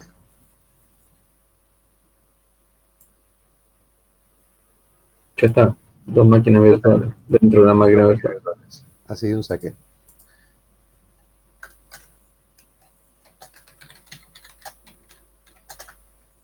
Y ahora, ¿qué es lo que vamos a hacer? Vamos a levantar las maquinitas virtuales estas. ¿Qué creo que voy a hacer? Zona de menos Z, son 01, boot. Vamos a contar los segundos de tarda. La, la 01, dale. 1, 2, 3, 4, 5, 5 segundos. Ya está booteada. ¿Ves que dice running? Voy a entrar la otra. Zona de Sí. Z, son 02, boot. 1, 2, 3, 4, 5, 6, me cagó, 7, Ujú. 8, 9, ahí está, 9 segundos. Y ahora me puedo meter en cada una de estas. Z login, son 02. Y ahí estoy adentro de son 02. Es otra zona diferente. Hostname, son 02. Ah, y esa máquina no. Entraste, sí, sin nombre de usuario, sin power ni nada. Es una máquina libre. Porque, claro, porque entro directamente desde, desde la misma consola. No, espera, Z login son 01.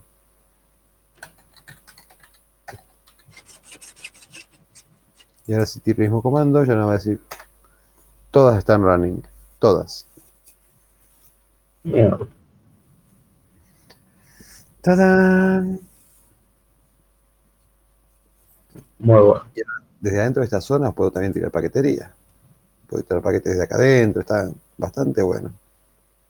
Es decir, vos podés hacer en esa zona instalar paquetes independientes para esa zona. Así es. Ahora, yo, fijémonos cuánto nos ocuparon estas zonas. Porque el disco en sí era de 50 gigas. Bueno, tengo 33,5 gigas libres. ¿Ven para qué sirve la de duplicación y todas esas cosas? Tengo 33 gigas, considerando que tengo tres sistemas operativos completamente instalados. A ver, si puedo entrar. Sí, muy linda la duplicación, pero es como que me está diciendo que los archivos que, s- que son comunes se comparten para no ocupar espacio y duplicarse. Claro, esa es la idea de la de duplicación. Exactamente, mi querido. Disculpen si lo, le hago esa pregunta y lo digo así, ¿no? Pero es para que se entienda más a, la- a los gauchos. Ahora, una cosa. Yo la booteé, ¿sí? Sí, La booteé a las dos. Y entré con un Z login, pero falta que entre con un Z console menos Z sound 02. Ah, me falta esto, espera. O era Z login menos C, no me acuerdo, disculpen chicos. Z login menos C menos Z son 02. No, ¿cuál era?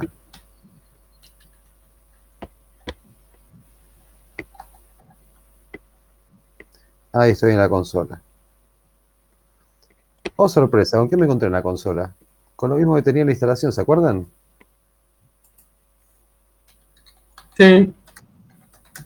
Es como la instalación del. Claro. F2. ¿Se va a llamar Son 01? Sí. ¿Qué interfaz voy a utilizar? ¿Net 0 o Benic 1? Benic 1. ¿DHCP o estática? Voy a poner estática a esta. Y le voy a poner como dirección IP la 192, 118, 122, 201. Solamente porque tengo ganas, ¿eh? Pero es cualquier cosa esa IP, ¿no? Es la que se corresponde con la pieza que yo tenía en la máquina física, más física, entre comillas física, porque es virtual también. Este, fíjate la dirección IP que tengo acá. Y confirmen eso. Ujú. 197. 100, ah, igual le pones, puedes poner 200, la 201, la 202, como si fuera una red. Quiere decir que va a ser esta máquina su router. Configurar DNS y dale. IP 888 F2. Domain, ninguno. Ningún tipo de protocolo. Te la complicaste bien. América, Argentina, Buenos Aires.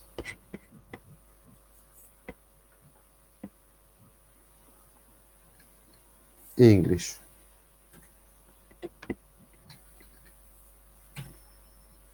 Clave de root.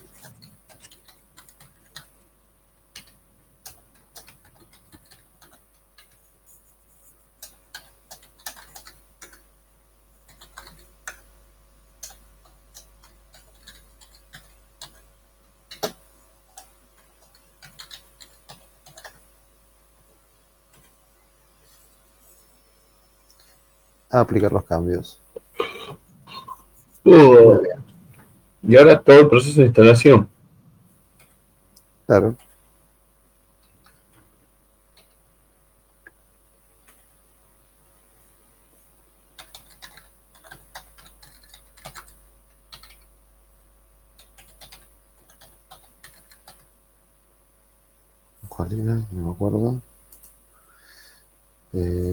197.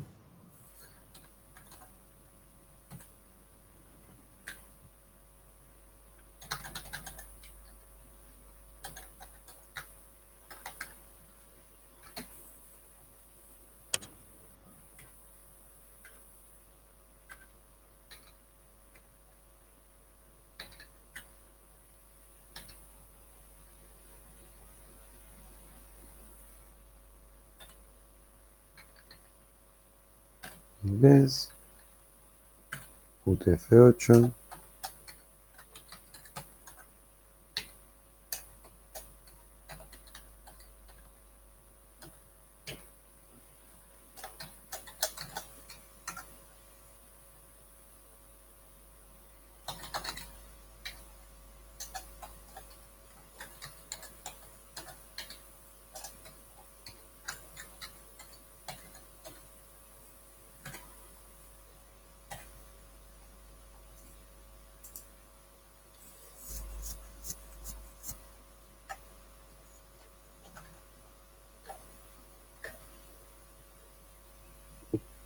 ¿Cuál era este? Creo que era ñufla numeral.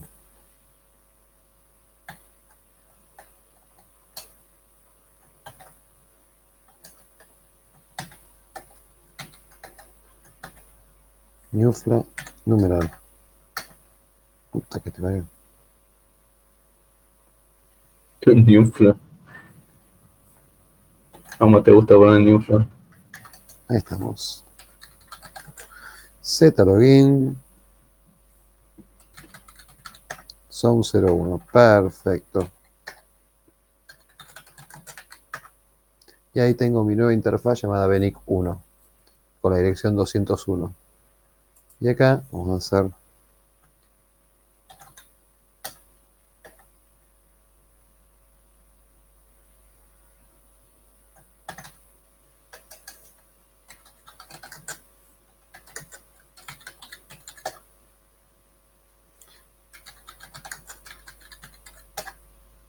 Perfecto, estoy logueado también en esta máquina virtual.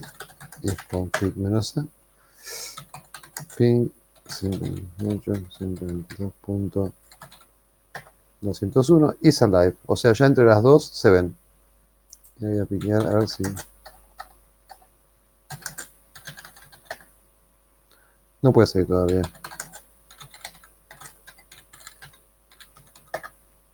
¿Sabes por qué es esto? Porque yo nunca le dije que el switch estaba conectado a interfaz física. Pero en teoría se ven.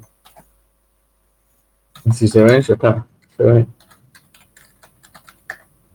Sí.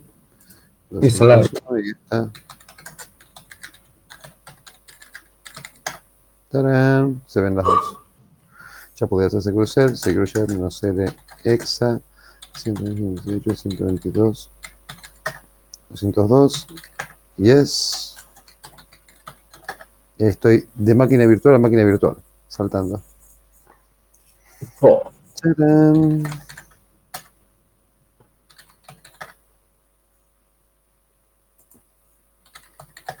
Ahora voy a bajarlo en las máquinas virtuales. Eh,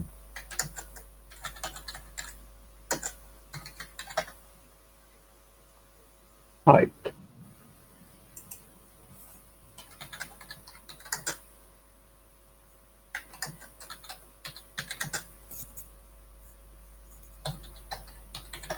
Y con ese comando zona dm z son 01 halt, las bajé.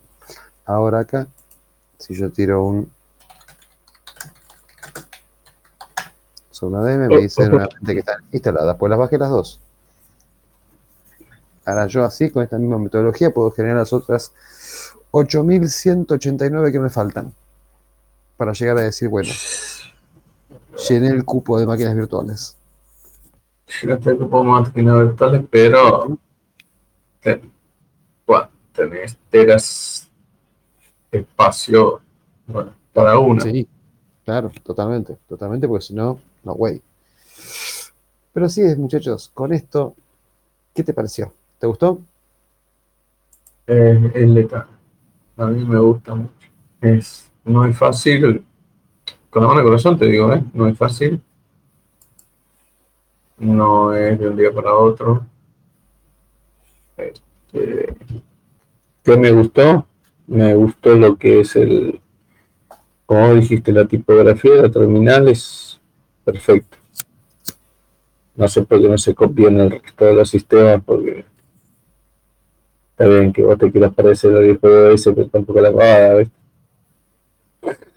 No me gusta en serio, me, me, me gusta la- el manejo de tipografía, me gusta el, el- el- bueno, el comando picaje que yo te digo, me, me su- me- a mí me suena Slack. Este, y, y la verdad que está, está, está bueno, está muy bueno, este, no es fácil, no es liviano, yo creí que era más liviano. Ignorante, te digo, creí que era un puk, puk, un pedito y ya está, ¿no? Tiene paquetería, es pesado, este, está bueno, está Creo, bueno, creo está, que hacerlo está así. bueno, En un ratito nada más instalamos tres máquinas. Eh, Obviamente. ¿Qué empezamos? ¿Casi a la una y una y monedas con la Sí. máquina? Bueno, van a ser las cuatro. Sí. En menos de, en menos de, de tres horas instalamos las tres, las, las tres máquinas, la física y las dos virtuales arriba. ¿Qué estamos hablando? Eh, eso vos lo hiciste en un i7. Ujú. Pero acuérdate que este tiene asignado solamente dos cores, así que tampoco es que le estoy matando. No, no, está bien, estás en las mismas condiciones que yo. Dos cores, Ujú. la, esa es la máquina virtual. SSD, Ujú. Exacto, NVMe, claro, exactamente. la verdad, gente, impresionante. Se olvidar. ¿Y para qué lo podría uno utilizar un usuario? Y por ejemplo, yo podría hacer un. Mira, vamos a ver si tengo un Glassfish acá. Pregunta, pregunta de entre casa, viste, digo. Está bien, todo muy lindo. Lo instalo y Mira. Eh, tenés Apache si querés. Eh, ¿Qué tengo? PKG info. A- Así pedís a ver qué pa- si está el paquete o no, con info, PKG info.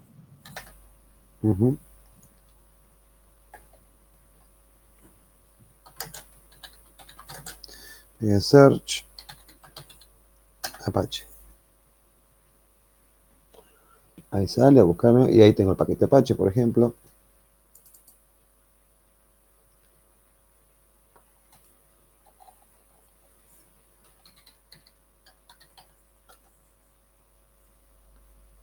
es un application server Java, no está.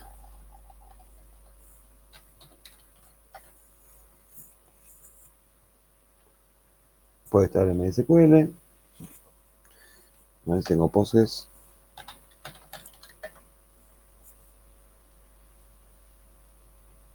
No.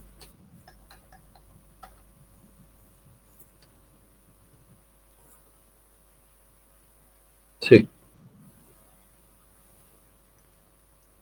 Qué raro te lo tiró. No, pero me quedo en Mailman por, por, por el de post.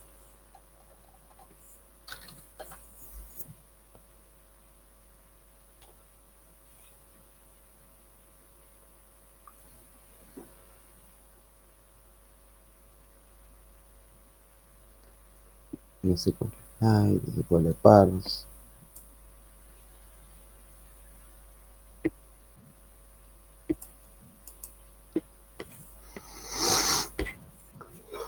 No, pero tiene una banda, tiene una banda de paquetes esto. Yo tiro PKG. No, sí. Ya con instalación te voy a contar. Claro, bueno, ponerle algo, ¿no?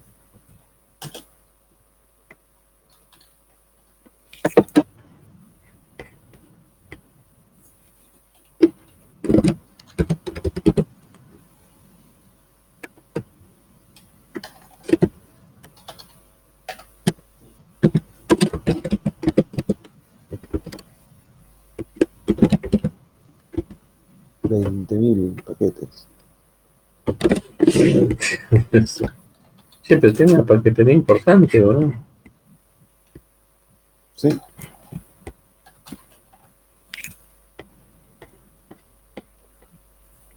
Todo lo que hay para GCC.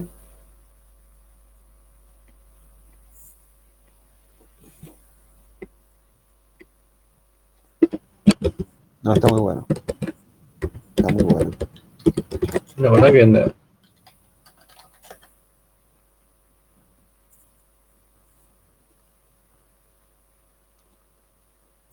Es impresionante. Sí. La verdad es que sí. Anda muy lindo. Yo voy lento, pero la verdad que va, va, va, va.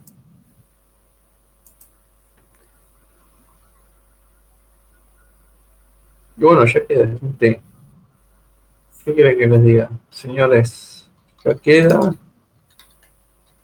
otra máquina virtual para la gatera, como dice. Este, así que despreocúpense, igual van a tener. Si esto continúa así, no sé, hermano, puede terminar en cualquier cosa. Esto puede ser, sí, esto puede ser un destrozo. Podemos hacer cualquier locura. Mm, sí, mira, ya con esto yo creo que no hay podcast, no hay, no es normal. Ya con esto ya marcamos una diferencia. Pues sí que marcamos tendencia con esto. Y pero un Solaris así a- de la nada, pim pum pan y máquinas virtuales adentro. A ver, gente, es capaz que no entiendan, es difícil y todo, pero anímense, prueben. Este, yo trato de hacer las preguntas más tontas este, posibles para que Hagan todas las preguntas que crean necesarias. Acá estamos para, para ayudarlos en lo que, en lo que quieran, en lo que necesiten. Sí. Este, así que a divertirse, chicos. Así que bueno, gente, este, nos vemos seguramente la semana que viene. Este, Nos vemos la semana que viene. La semana que viene vamos a hacer. Calculo que vamos a hacer más chimentos la semana que viene, porque vamos a tener un poquito más de, de tiempo. Hoy tardamos mucho con lo que es la instalación de paquetes y todo eso. Pero la Sí. semana que viene vamos a tener un programa más de chimentos. No, Sí, no hay particiones. Acordate que es ZFS, José. Es ZFS, así que no tenés particiones acá. No tenés bloque Entonces, directamente. Es ZFS. no, acá en Oracle, obvio, sí. Está buenísimo, porque si vos querés, lo que puedes armar es, por ejemplo, otro pool de discos. Suponete que le agregás un segundo disco, no sé, por darte un ejemplo. Le agregás Sí. un segundo disco. O sea, vos lo que, lo que puedes hacer es marcar, por ejemplo, espacios montados de ZFS y marcarle tamaños, pero no es una partición. Esto no tiene directamente fragmentación, no tiene fragmentación, no existe el concepto de fragmentación dentro de ZFS. Eh, es, a ver, eh, no, no es como Linux, partición, partición, partición, partición, partición, es una sola cosa, un ente. Entonces. Ujú. Y de No, hecho, buenísimo, no que estar algún día quiere, según te cuento, ZFS una cosa que tiene es la posibilidad de él mismo, viste, yo te decía que los protocolos están metidos en el mismo file system. Bueno, Sí, él mismo puede ser un servidor NFS, un servidor Samba o un servidor iSCSI. Él mismo puede exportar pedazos de ZFS como iSCSI para que lo uses en otra máquina. De hecho, en un cliente durante cerca de 8 años estuvieron utilizando un Open Solaris, que es el, ante- el- el antecedente directo de esto, que tenía un ZFS y el ZFS exportado como servidor de archivos para un montón de máquinas. Y lo usaron 8 años. Nunca hubo que hacer nada. Mantenimiento de nada. Y era cómico, porque por ejemplo los pibes se copiaban el mismo archivo, cinco personas. O sea, se lo pasaban y decían, uy, qué bueno, lo bajo, y lo guardaban ahí dentro del file server. ¿Y cuántas copias tenía yo realmente? Vos veías que no sé, cada archivo suponete pesaba 10 megas. Lo bajaban cinco personas y cuánto había utilizado en total. 10 megas, porque había duplicado todo. claro, esa es la ventaja que tiene, que, que Sí. con, con un solo archivo alcanza para todo el mundo. Exactamente, exactamente. Es muy interesante, eso, eso no entendí, eso Ah, está no, muy no. bueno. Pero un- acá lo que decía, lo que decía José, José Pineda, es que íbamos a Sí. tener un podcast sobre particiones. Sí, lo que vamos a hacer es hacer una instalación y explicar un poco cómo se toman las particiones. Lo que sería bueno es explicar cómo es el manejo de discos en general. O sea, decir, primero, vamos a explicar cómo, o sea, tema de discos físicos, tema de RAIDs, o sea, RAID 0, RAID 1, RAID 5, RAID 6, etcétera, etcétera y particiones, que creo que eso estaría bueno, porque creo que hay una cuestión que siempre, siempre, siempre salta, que es, uh, pará, ¿qué es un RAID 0? ¿Qué es un RAID 1? ¿Qué es un RAID 5? Este, de hecho, con, yo con esto puedo armar un RAID Z, si quiero.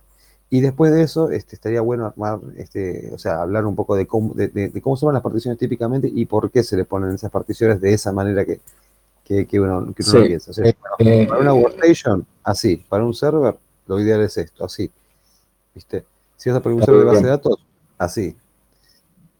Eso, eso Por está eso bueno. podemos hacer la instalación de cualquier Linux común y corriente. Cuando llega a la parte particionada, le ponemos manual Exacto. Le damos, le damos. Este, y, Vamos a agarrar. y le damos. este, Si queremos, vamos a agarrar un Ubuntu server.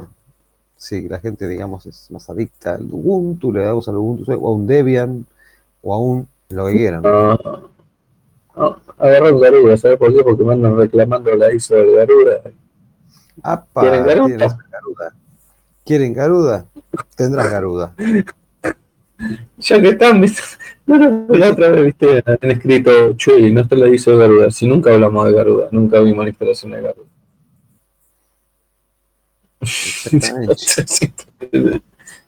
Viste como que este, quieren, quieren, viste que van, quieren, viste. Bueno, me gente, gusta, lo que muchachos. hacer es Cuidan que utilizar. Podemos utilizar el Garuda, pero para explicar el sistema de particiones que no viene más. Aparte es muy gráfico, muy colorido, ¿no? Es muy.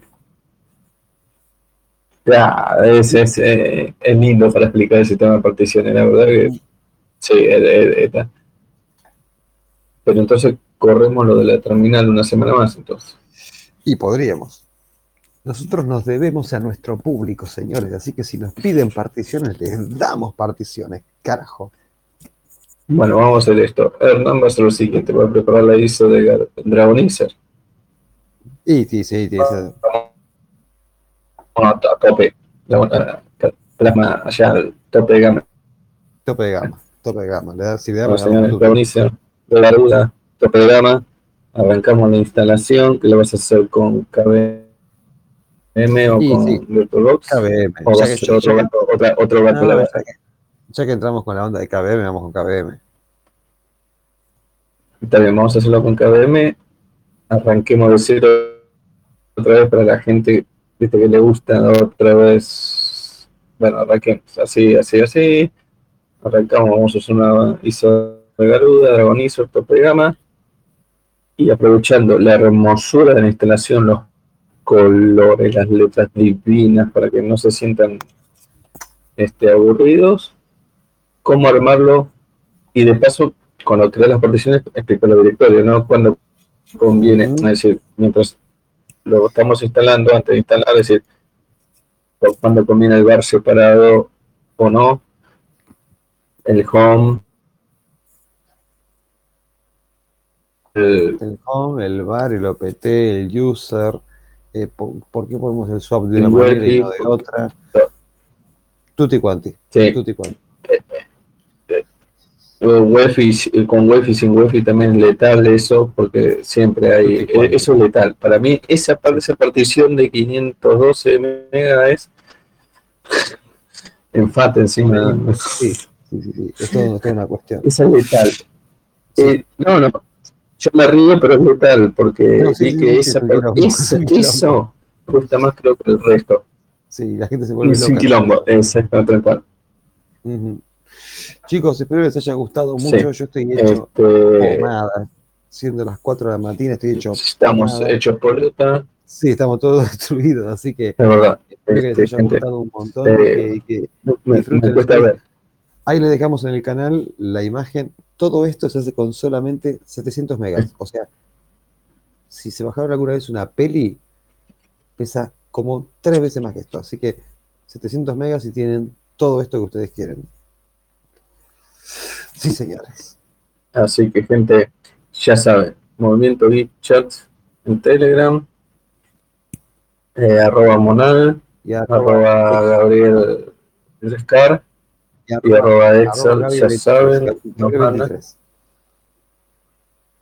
Sí, este, gente, ya saben dónde encontrarnos, vénganse, lo que nos están escuchando en otro lado, vénganse a Telegram, tenemos canales de la CISO, tenemos canales de los, los- de los programas completos grabados en video, todo gracias a los hermanos de Europa, todo gratis, ellos ponen los servidores, nosotros recibimos el producto. Así que, gente, Muchachitos, cuídense mucho. este, Besos. Nos vemos la próxima. Chau, chau, chau, chau, chau. Chau.